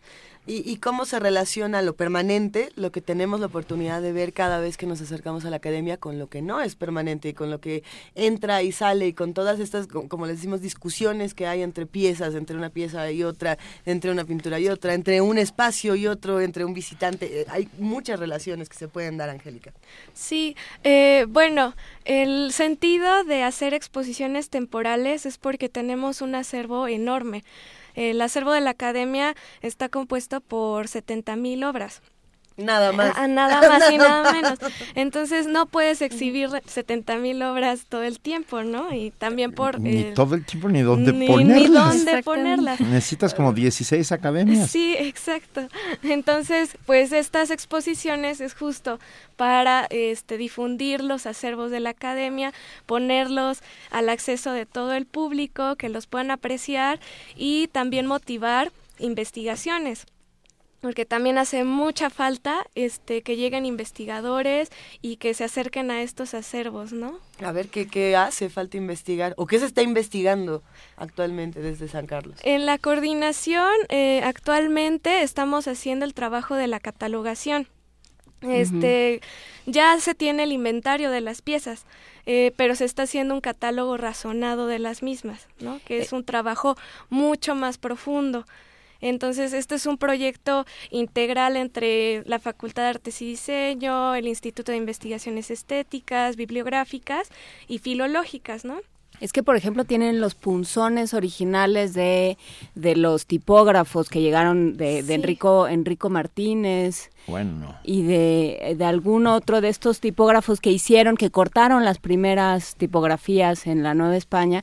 Y ahí están los moldes, ¿no? Los punzones originales los tiene San Carlos, ¿no? Sí, claro. Y también, bueno, tenemos punzones para la numismática, justamente. Este, tenemos... miró a Luisa con cara de, eso, te va a gustar. o sea, ¿puede uno hacer, puede, puede uno hacer doblones? Si pues va, yo llevo mi oro, puedo, ¿me dejan hacer doblones? yo creo que a este punto ya, no, porque son punzones pues del siglo XVIII, XIX, etcétera. Pero también tenemos ceras, o sea, tenemos el material que te permite reconstruir un proceso artístico, ¿no? Por ejemplo, con la numismática tenemos a veces desde el diseño, es el dibujo de lo que va a ser la, la medalla o la moneda, Después tenemos este el molde en la cera, el molde en yeso y hasta que tenemos eh, los punzones, este los troqueles, las matrices y finalmente la medalla. Mm. Eso pocos acervos eh, pueden presumir que se tienen, ¿no? Este, el Banco de México, pues, este, tiene una, un par de escayolas, nosotros tenemos cientos. Y eso es gracias a que San Carlos, pues a lo largo de 235 años ha sido una institución educativa. Entonces, muchos artistas nos han dejado como legado este proceso artístico. Y a ver, Gabriela Prieto, estas esculturas que trae Gil, ¿qué, ¿qué, trae? Porque, porque eran para que los alumnos estudiaran, ¿no? Tienen una Venus de Milo, una reproducción de la Venus de Milo, ¿no? Bueno, está la Victoria de Samotracia, ah, pero él no, no la trajo. Digamos que hay eh, distintas etapas de esculturas que son clásicas y que de alguna manera van a ayudar a que a lo largo de la historia de la academia los alumnos pues repliquen tanto en dibujo como posteriormente pues ya sea como en yesos o, en esculturas. Entonces tenemos tres, eh, tres partidas o tres eh, arribos importantes de, de, este acervo. Gil trae uno, incluso parte de lo que trae Gil va a poderse ver en, en la exposición Ornamentación Poética del Poder, que son dibujos. Entonces sí es importante pues ver cómo evoluciona y cómo fueron trayendo piezas que en su momento eran muy importantes y que han sido importantes para la como la configuración de la estética pues de la academia. ¿Qué querían que aprendieran esos primeros estudiantes? ¿Cuál era la idea de, de la corona española? Ah, bueno, de la corona, justamente yo creo que con la cuestión de la numismática es eh, la, la propagación de la imagen real, ¿no? Eh, a veces, pues hoy, a muchos años de distancia, pues no entendemos que la gente no tenía otra manera de conocer al rey salvo con monedas o medallas, e incluso era esta institución ¿no? de cómo quiero que me vean como rey, como héroe. Eso, como... eso es interesante. ¿Cómo quiero yo que me vean? Se hace, desde el poder bueno, se hace una así. puerta de Alcalá para... Pero, pero, o sea, si tú piensas en Zaragoza, por ejemplo, ¿En, o en en, Ignacio? en Ignacio Zaragoza, de, ¿cómo lo conoces? Pues por Bueno. los billetes. Bueno, sí, por su... Bueno, y alguna alguna iconografía que hay. A, a este, a, a Nezahualcóyotl también. no, ahí sí, ahí sí. Pero, pero ahí hay algo pero bien la, pero ¿Quién digamos, decide? ¿cómo lo representas? Pues por los billetes. Exactamente, Era- justo. eran feos, Carlos III y Carlos IV eran feos, los dos. Ahí, pues la, la, la realeza, la monarquía decidía por sí misma, ¿no? Claro. Y veía cómo quiero ser representada en, en la Nueva España, en las colonias. Y por eso era muy importante eh, la acuñación de monedas como el rey quería, ¿no? No como cualquiera. Y se decía, ¿no? Que los naturales los que vivíamos ya en, en- en América, no, no manejábamos bien el material y no éramos como lo suficientemente buenos para manejarlo. Entonces, por eso es que, de alguna manera, eh, Gil viene y trata de enseñarnos a utilizar y que no hubiera tanto desperdicio del metal y también que hubiera una medalla o moneda representativa realmente como quisiera la, el rey, ¿no? Como, como alguien que, que era pues estudioso y noble y bueno, de 20 mil maneras que, que de esa es la única manera en donde los naturales, los de la Nueva España, podíamos conocer pues esta representación y la academia fue fundamental para ello. Sí, el sentido primordial de la academia en un primer momento fue una escuela de grabado, justamente, ¿no? Para la acuñación de monedas. Y después, eh, bueno, se conoce que Gil, este, o se intuye que Gil ya tenía esta idea de la fundación de la academia porque no solo trajo material para la numismática, trajo yesos, trajo estampas, trajo dibujos, entonces eh, trajo todo un acervo con el cual poder empezar a enseñar los preceptos del neoclásico. Porque eso era, ¿no? Este, adiós al barroco Sí, y bienvenido. hola al neoclásico. Adamo Boari viene y nos da una enorme y maravillosa muestra. Y luego Que- lo vamos, le, le vamos haciendo uh, anexos como a Bellas Artes. afeites. Oye, pero, pero precisamente hablando de ornamentación y poética de poder, hemos tenido esta misma discusión del pa- de Bellas Artes como una de estas herramientas de opulencia y muestra de poder en la Ciudad de México. Claro. Así como, miren esta cosa tan bonita que Miren este representa la bonito autoridad que, que me está representando a mí, que es precisamente el mismo ejercicio de la numismática, pero ahora trasladado a la arquitectura. Sí. Si lo quieren ver así, me parece interesantísimo. ¿Eso también se discute en esta exposición? Claro, es. este, lo interesante de esta exposición es que eh, normalmente nosotros caminamos por la ciudad y no nos fijamos mucho en los edificios del centro histórico, ¿no? Vamos a comprar cosas, vamos a tomar el café o con los amigos y siempre vamos, pero mirando hacia el frente. Nunca nos ponemos a mirar los edificios a lo alto, ¿no? Hay gárgolas, Sí. hay, hay, esta- hay águilas juaristas puestas ahí en relieve y se reconoce con juaristas porque traen gorro frigio. Ay, es una, ma- tienes toda la razón, deberíamos mirar un poco hacia arriba, hacia Pero mira los qué lados. interesante, porque aunque miráramos hacia arriba, si no conocemos los mensajes que querían darnos los arquitectos y los que estaban detrás de estos arquitectos, a veces nos quedamos con, "Ah, es muy bello, o Sí. es, eh, representa un estilo que puede ser ne- neoclásico, art deco, art nouveau, eh, el estilo que uno elija en esta ciudad que es tan eh, diverso y plural, pero hay mensajes y los edificios tienen mensajes. Eso, Sí. eso es algo que a veces no nos detenemos muchos a pensar. No, y interesante. es un lenguaje que se ha estado olvidando desde el siglo XIX, XX, ¿no? Con ya el surgimiento del funcionalismo que dice adiós al ornamento. Este, nosotros ya hemos olvidado cómo leer la arquitectura. Entonces, a lo que apunta esta exposición es a que la gente, una vez que salga de la muestra, pueda leer su ciudad y transitar sus calles y ver cuál es el sentido del centro histórico. Porque, bueno, leía algo este, muy bello de Vitruvio, ¿no? Que es el considerado el padre de la arquitectura. Y él decía este, que había calles eh, trágicas, había calles eh, cómicas y había calles satíricas. ¡Qué bonito! Ajá. Entonces, es, las trágicas eh, son eh, los edificios civiles. en donde vemos el Top. Palacio Nacional, este, la Suprema Corte. Los pi- Qué maravilla. qué En la- maravilla. las cómicas son las calles comerciales Ajá. y las satíricas es- son los suburbios. Entonces, cuando conoces eh, qué significan estas figuras, eh, qué te están diciendo los edificios, ves que el centro histórico es una mezcla entre lo cómico y lo trágico, ¿no? Es, es muy Qué interesante. maravilla. Oye, A hay ver, que ir a Pero abrir ¿cómo los nos, ojos. ¿cómo nos enseña, Gabriela? ¿Cómo aprendemos a leer la ciudad en esta muestra? ¿Qué, va, qué, va- qué se va a encontrar vamos a ver? quien decida festejar a San Carlos este año? Pues desde grabados que bueno, forman parte de- del antecedente ya de lo que vamos a ver en la escultura. También va a haber yesos y reproducciones de lo que incluso hay ejemplos de los yesos, bueno, que ya forman parte de la arquitectura de Bellas Artes. Entonces, bueno, yo creo que es un antecedente bastante interesante porque las cosas que vemos a lo alto los podemos ver en una altura mucho más fácil para leerlos y para entender qué es lo que están diciendo en términos generales.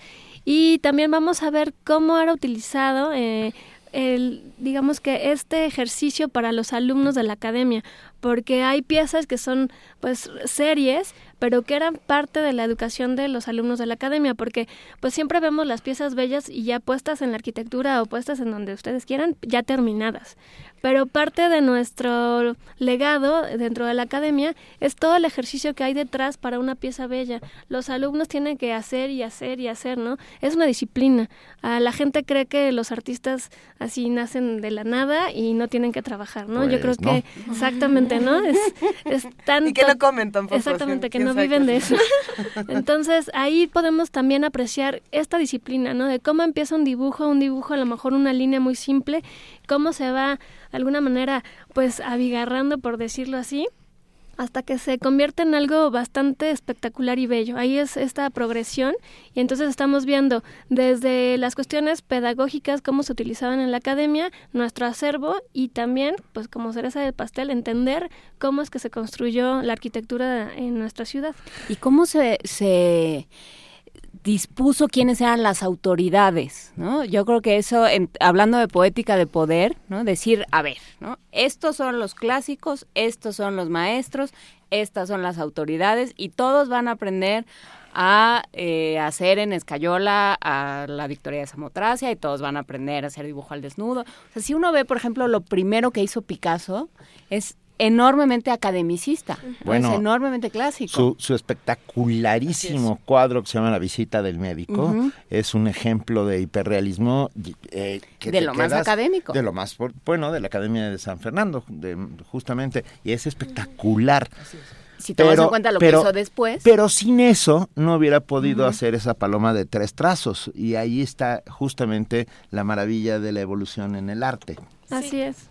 Así que, es. Qué que eso parece que no, no existe, ¿no? Hoy por hoy en el arte contemporáneo creeríamos que de nada se va lo Claro. que se hace y bueno, hay toda una evolución y una conceptualización de las creaciones, ¿no? Y en la academia sigue pasando, o sea, si nosotros nosotros formamos parte de la Facultad de Artes y Diseño de la UNAM. Tenemos varias sedes. La sede principal, digamos, en donde hay más gente ahora estudiando es en Xochimilco. Si nosotros vamos a Xochimilco y nos asomamos a cualquier salón, vemos que todos los alumnos lo que están haciendo son clases de dibujo, clases como básicas. Que es la esmeralda. No, la No. esmeralda es de es de, de, de Limba. De Limba, perdón, perdón, es claro, usted... eh, las- Xochimilco era sí, sí, antes sí, La, sí. la ENAP, La ahora ENAP. es Facultad de. Artes y Diseño, ya somos facultad. Tenemos distintas sedes y una de las sedes es Academia de San Carlos, pero la más grande hoy por hoy es Xochimilco porque ahí alberga las licenciaturas. Y bueno, ahí todavía tenemos eh, gente y maestros que están, pues, eh, digamos que eh, dando su vida para exactamente que aprendan lo básico, ¿no? Que los, los artistas y la gente que sale de ahí, porque bueno, ya hay diseñadores y, y mucha gente que sale de, de Xochimilco, pues eh, empieza por lo básico y termina siendo un gran artista, un gran diseñador o un gran fotógrafo. Entonces, eh, no, no, pese a ya la distancia a 235 años, no nos saltamos los pasos, ¿no? Seguimos como con esta misma Pues, lo ideal bien. sería no saltarnos los pasos. Ahora que, que menciona Benito el nombre de la Esmeralda, yo me quedo pensando en los alumnos de la facultad y de muchos otros espacios donde se aprende, digamos, este este oficio de, Este de noble y maravilloso La oficio. Universidad Veracruzana, en Claro. fin, hay, mu- hay muchos Claro. espacios. Eh, también me, me ha tocado, y creo que a muchos nos ha tocado encontrarnos con muchos artistas contemporáneos que rechazan por completo esta educación y que dicen, los discursos ya son otros, esto ya no nos sirve para nada, no lo aprendemos Esos no porque son mis tenemos- maestros. Esos no son mis maestros, yo ya tengo estos otros discursos, tengo estas otras herramientas que son mucho más efectivas para lo que quiero decir. Y no estoy diciendo que se olviden de lo fundamental, sino que están buscando caminos diferentes. ¿Cómo, cómo poder empatar estas dos, estas dos cosas? Porque no podemos quitarle valor al arte contemporáneo por eso, ni quitarle valor a, a lo clásico por lo mismo. O sea, ¿cómo, cómo hacer que coexistan o que se puedan unir de una manera más interesante. ¿Cómo, cómo, piensan ustedes que podría encontrarse un puente entre estos dos opuestos radicales? Pues eh, yo pienso que para rechazar algo tienes que conocer lo que estás rechazando, ¿no? Entonces es necesaria la Si no lo historia del arte, o sea, tienes que saber los fundamentos del arte académico para poder rechazar estos fundamentos, ¿no? Y por otro lado, pues no es que estén siempre peleados, o sea, yo siento que hay artistas conceptuales que son más historicistas que nada, ¿no? Este Y a veces no lo saben. y a veces no lo saben, ¿no? Lo, lo rechazan, es su placer sí, culposo. ¿no? Mira, un brancusi. Eh, eh, me parece interesantísimo esto que están diciendo. A ver, Poética del Poder se inaugura mañana a las 19 horas, celebrando los 235 años de la antigua Academia de San Carlos, y estará del 4 de noviembre al 31 de marzo de 2017 le- en las galerías de la antigua Academia de San Carlos, Academia número 22, Centro. ¿Cuál es el metro más cercano? Zócalo, Zócalo. Estamos abiertos de lunes a viernes de 10 a 6 de la tarde y la entrada es totalmente gratuita. También tenemos eh, la página de internet http dos puntos diagonal academia sancarlos.unam.mx porque tenemos pues muchas cosas alrededor de la exposición y pues también hacemos pues difusión cultural, ¿no? Tenemos conciertos, conferencias, entonces para que ahí puedan ver nuestra cartelera y pues nos acompañen, ¿no? Que es muy importante tener público. Por supuesto. Oigan, de verdad, qué, qué inmenso placer tenerlas esta mañana de, de, de muertos aquí. Bueno, es que en esta ciudad donde Estamos los vivos, vivos. conviven con los muertos interminablemente a través de sus calles, es importantísimo Ya- saberlos y se puede convivir a través del arte, sin Desde lugar a arte, dudas. Gracias a las dos, de verdad, muchas gracias Angélica. Ortega y Gracias. Gabriela Prieto.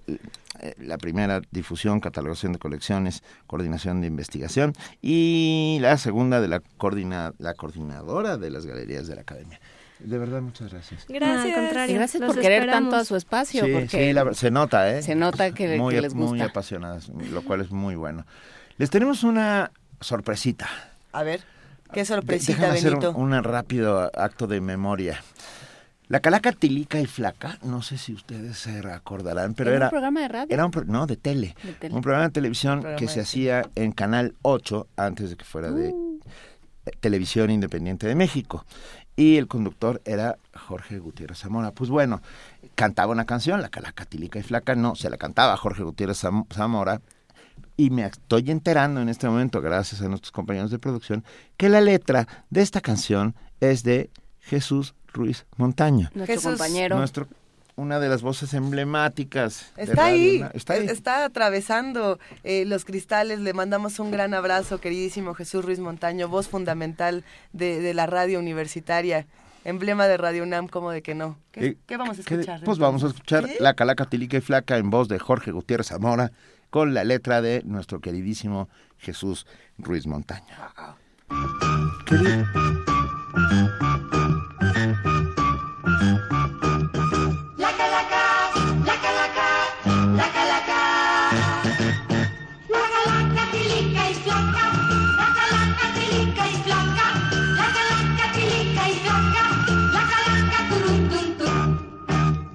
cómo baila la calaca, fíjate cómo echa vacilón, da un pasito al frente la siriaca, mira cómo mueve el esternón, al moverse parece matraca, con ese pasito de talón, fíjate cómo ella se destapa, con su bailecito sabrosón.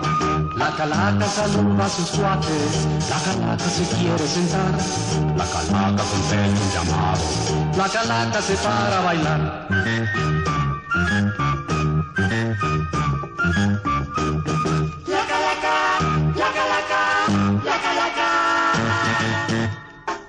Tatanecos les advierto, a los toconazos y otros más, a los maloras y chilletas que muy bien se deben de portar. Yo les aconsejo a mis amigos que obedezcan siempre a sus papás. Si se portan mal, no más les digo, como la calaca han de quedar. La calaca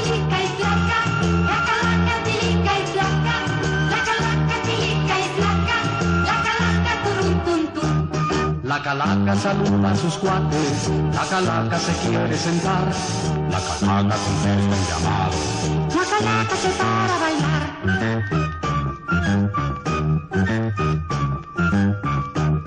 La calaca, la calaca, la calaca. A los tatanecos les advierto, loconazos y otros más, a los maloras y chilletas que muy bien se deben de portar. Yo les aconsejo a mis amigos que obedezcan siempre a sus papás. Si se portan mal, no más les digo, como la calaca han de quedar. Como la calaca han de quedar. Como la calaca han de quedar, Como la calaca han de quedar. como la calaca han de quedar. Como la calaca han de quedar. Primer movimiento. Clásicamente Diverso. Creo que sí. Estamos teniendo una dis- discusión. Estamos discutiendo sobre Vitruvio, porque Los ¿por qué no? ñoños contraatacan. A ver, eh, nos preguntábamos si Vitruvio, además de ser uno de los, digamos, padres de, de- de los estudios de arquitectura, Es el, es el autor de el gran, el gran libro de texto, por decirlo de alguna manera, de las academias de arquitectura. no tiene también conocimientos de dramaturgia. Es lo digo, que nos estábamos preguntando. Yo no sé. es no que sé. pensar, pensar en la tragedia, en la comedia y en la sátira de inmediato nos remite a- al Pues sí, teatro. pero pues todos habían leído a Aristóteles. Bueno, precisamente, pero está interesante hacer esta relación. Eh, Sí, desde luego. Déjenme hacer un Vitruvio rapidísimo. se merece una mesa. Por supuesto. Que se llame la mesa de Vitruvio. Vitruvio. La- ok. Y el hombre. Y el hombre. Un programa que se llame la mesa de Vitruvio. Seguimos con el afar, el afer tlacuache. Va. Nos escribe María del Carmen Loyola y dice, ella trabaja en el Instituto de Biología de la UNAM y sugiere sobre el tema del tlacuache entregarlo a la Reserva del Pedregal de San Ángel. Los tlacuaches sí se pueden reintegrar, me parece, sí, por supuesto que sí. Nos escribió, por supuesto, Mireya Imas, que a pesar de, de- de que hoy no se trabaja, está, Y que está enfermita, según está- nos consta del día de ayer que tenía su gargantita. estaba un poco...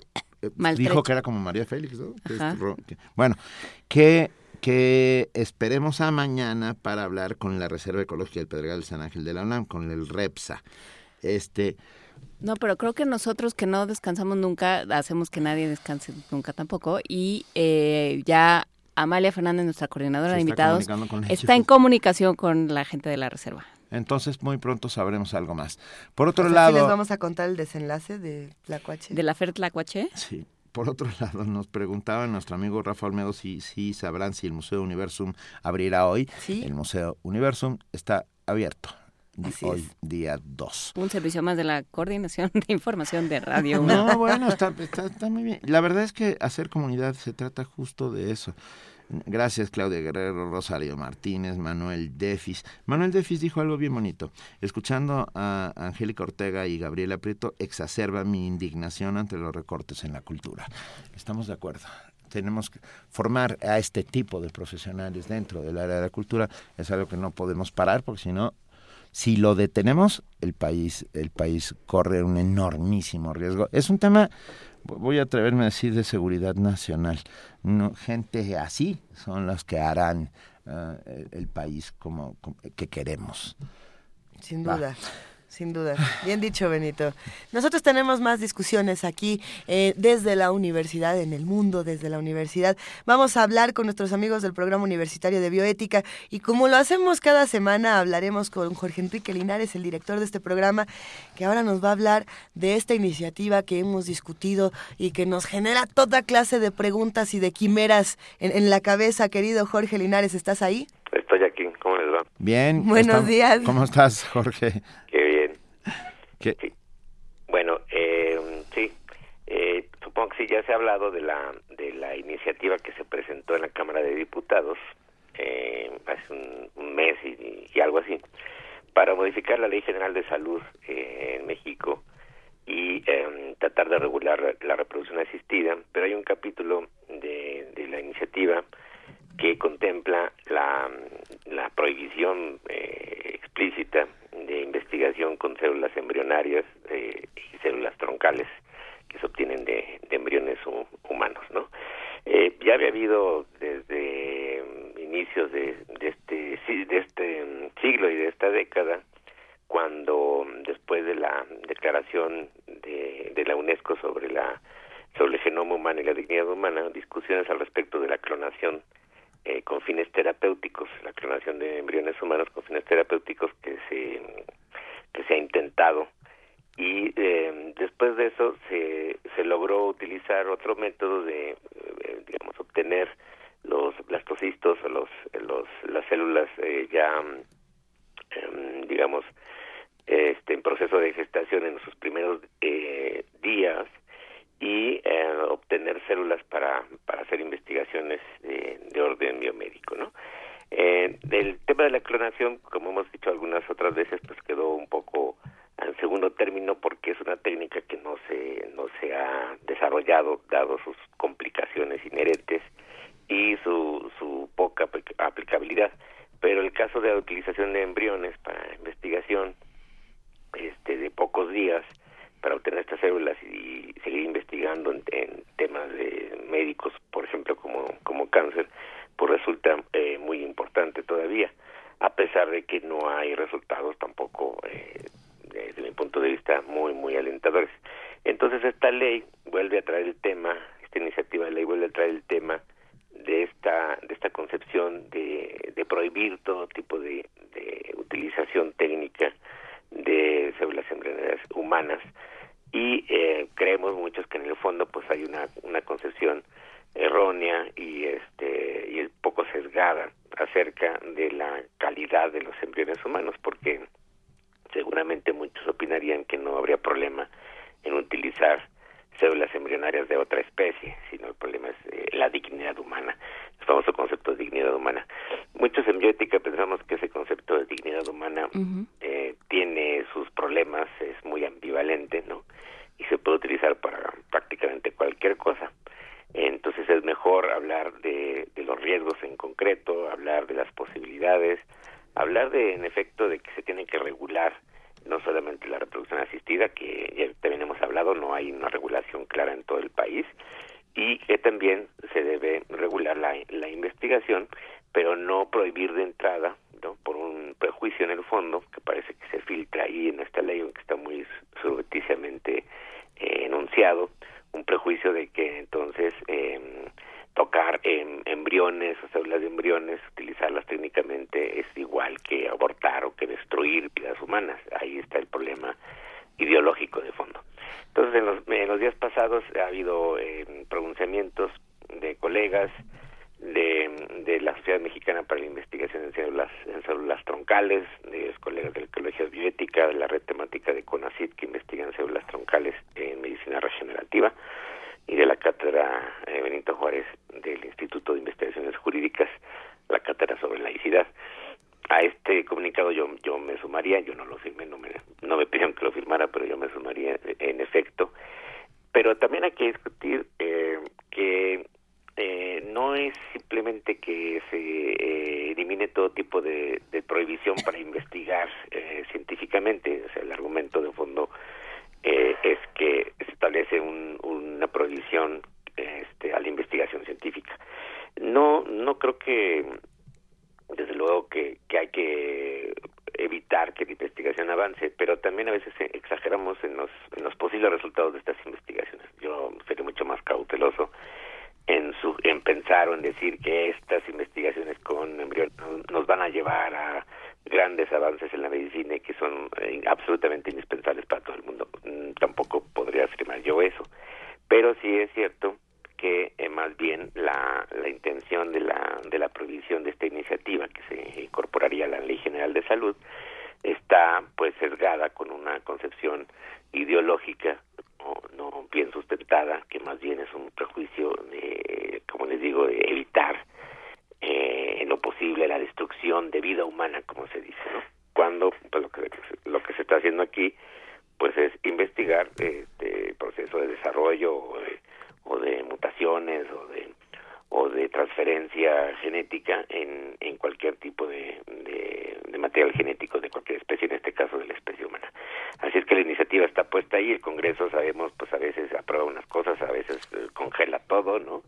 No es precisamente el Congreso más eficiente del mundo, pero eh, tendría que darse una discusión y otra vez tendrían que hacer audiencias, suelen hacer audiencias muy expeditas, este, poco, poco plurales, y eh, tenemos otra vez un, un, asunto de discusión bioético científico en el que la comunidad científica tiene una posición muy clara sobre uh -huh. no prohibir y no no poner eh, trabas innecesarias a una investigación que es todavía incipiente en el país y por otro lado eh, eh, no darle desde luego más más más alas a estas eh, reacciones eh, muy conservadoras en la sociedad mexicana y que algunos legisladores promueven, que en paquete eh, tratan de detener, digamos, eh, el avance de una concepción mucho más abierta, mucho más liberal acerca de la reproducción, acerca de la de la investigación.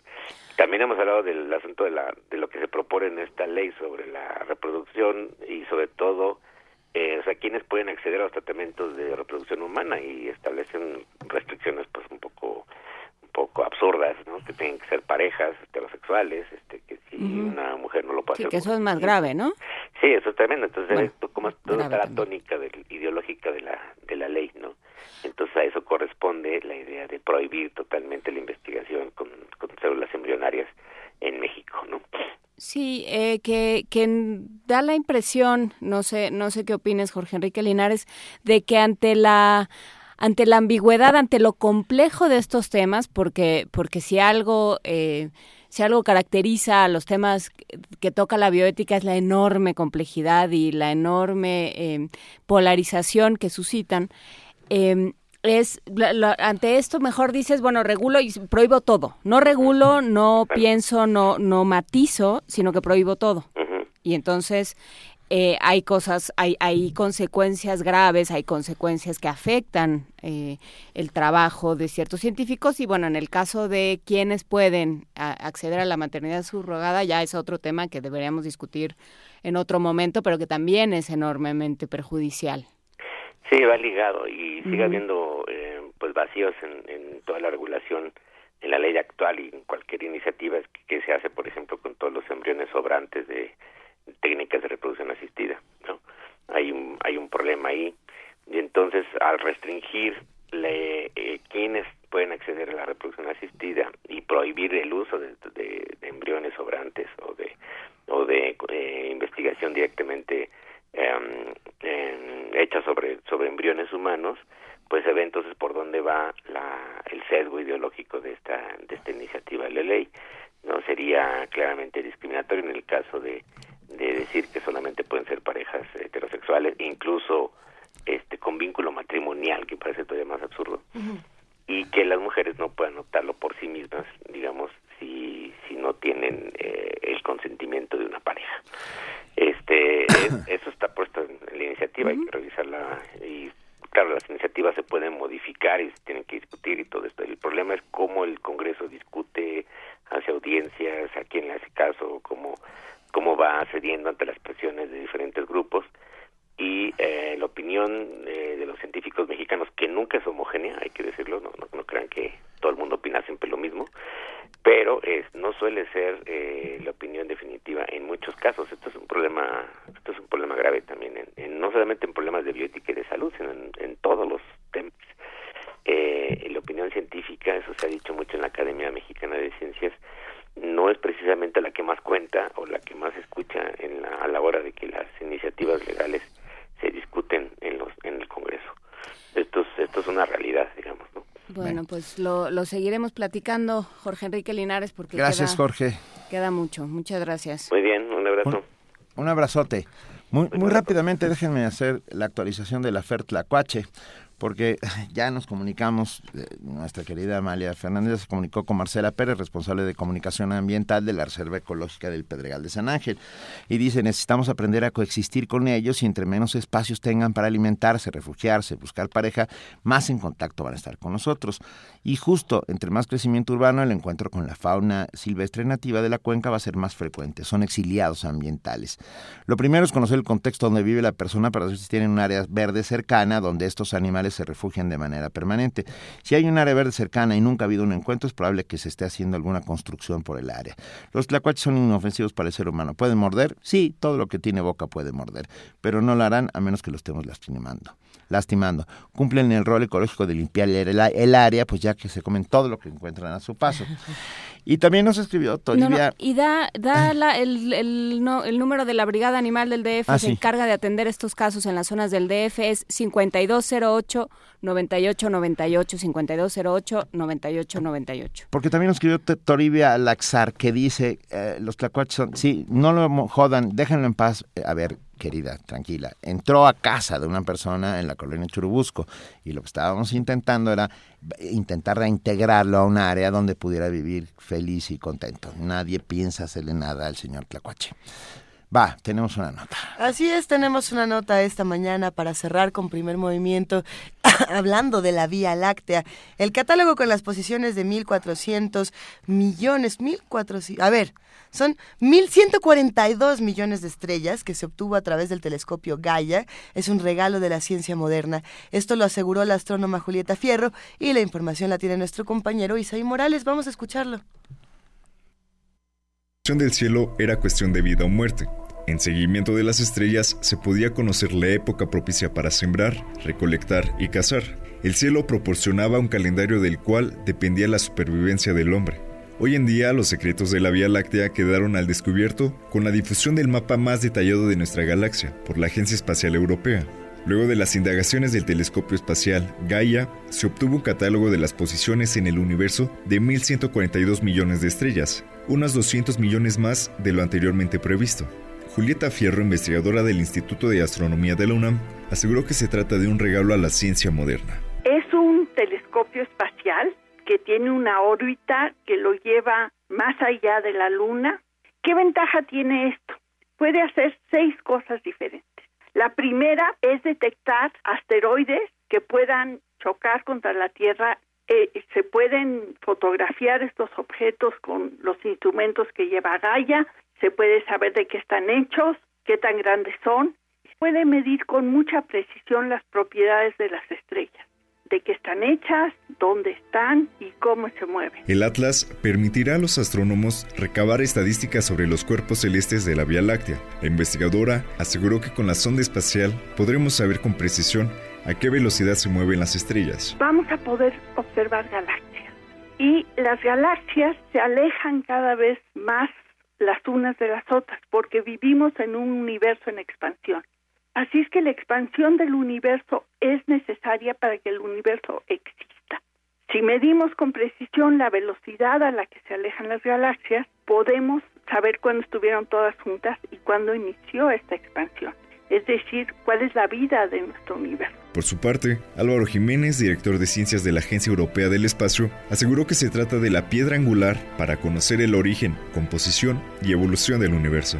Con los datos que comenzó a suministrar esta misión, se podrán conocer las diferentes generaciones de los astros que existen en la Vía Láctea e incluso en otras galaxias. Para Radio UNAM, Isai Morales.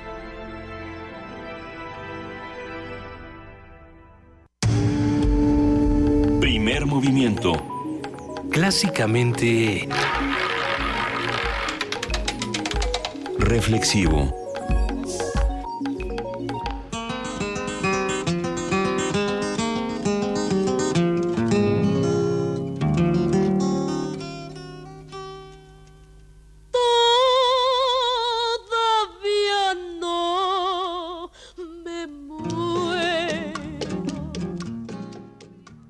Esa espectacular voz de María Luisa Landín cantando Todavía no me muero. Nos vamos. Gracias, Juan Inés de esa. Gracias, querida Luisa Iglesias. Gracias, queridas las dos. Gracias, querido Benito Taibo. Gracias, querida Juana Inés. Nos escuchamos mañana de 7 a 10 de la Diles, mañana. diles. Que dice Juana Que Inés si que, le nos quiere, que si le abres Cuenten mi historia. Eso. Contaremos tu historia. Sálvate tú. Nos vamos y nos escuchamos mañana de 7 a 10. No olviden que mañana es, es jueves. Tres. Es jueves de mundos posibles. Es Así jueves de es. muchísimas cosas. Eh, ya nos vamos. Adiós. Muchas gracias. Esto fue Primer Movimiento. El mundo desde la universidad. Ahora soy una errante de tu eterno desprecio. Todavía no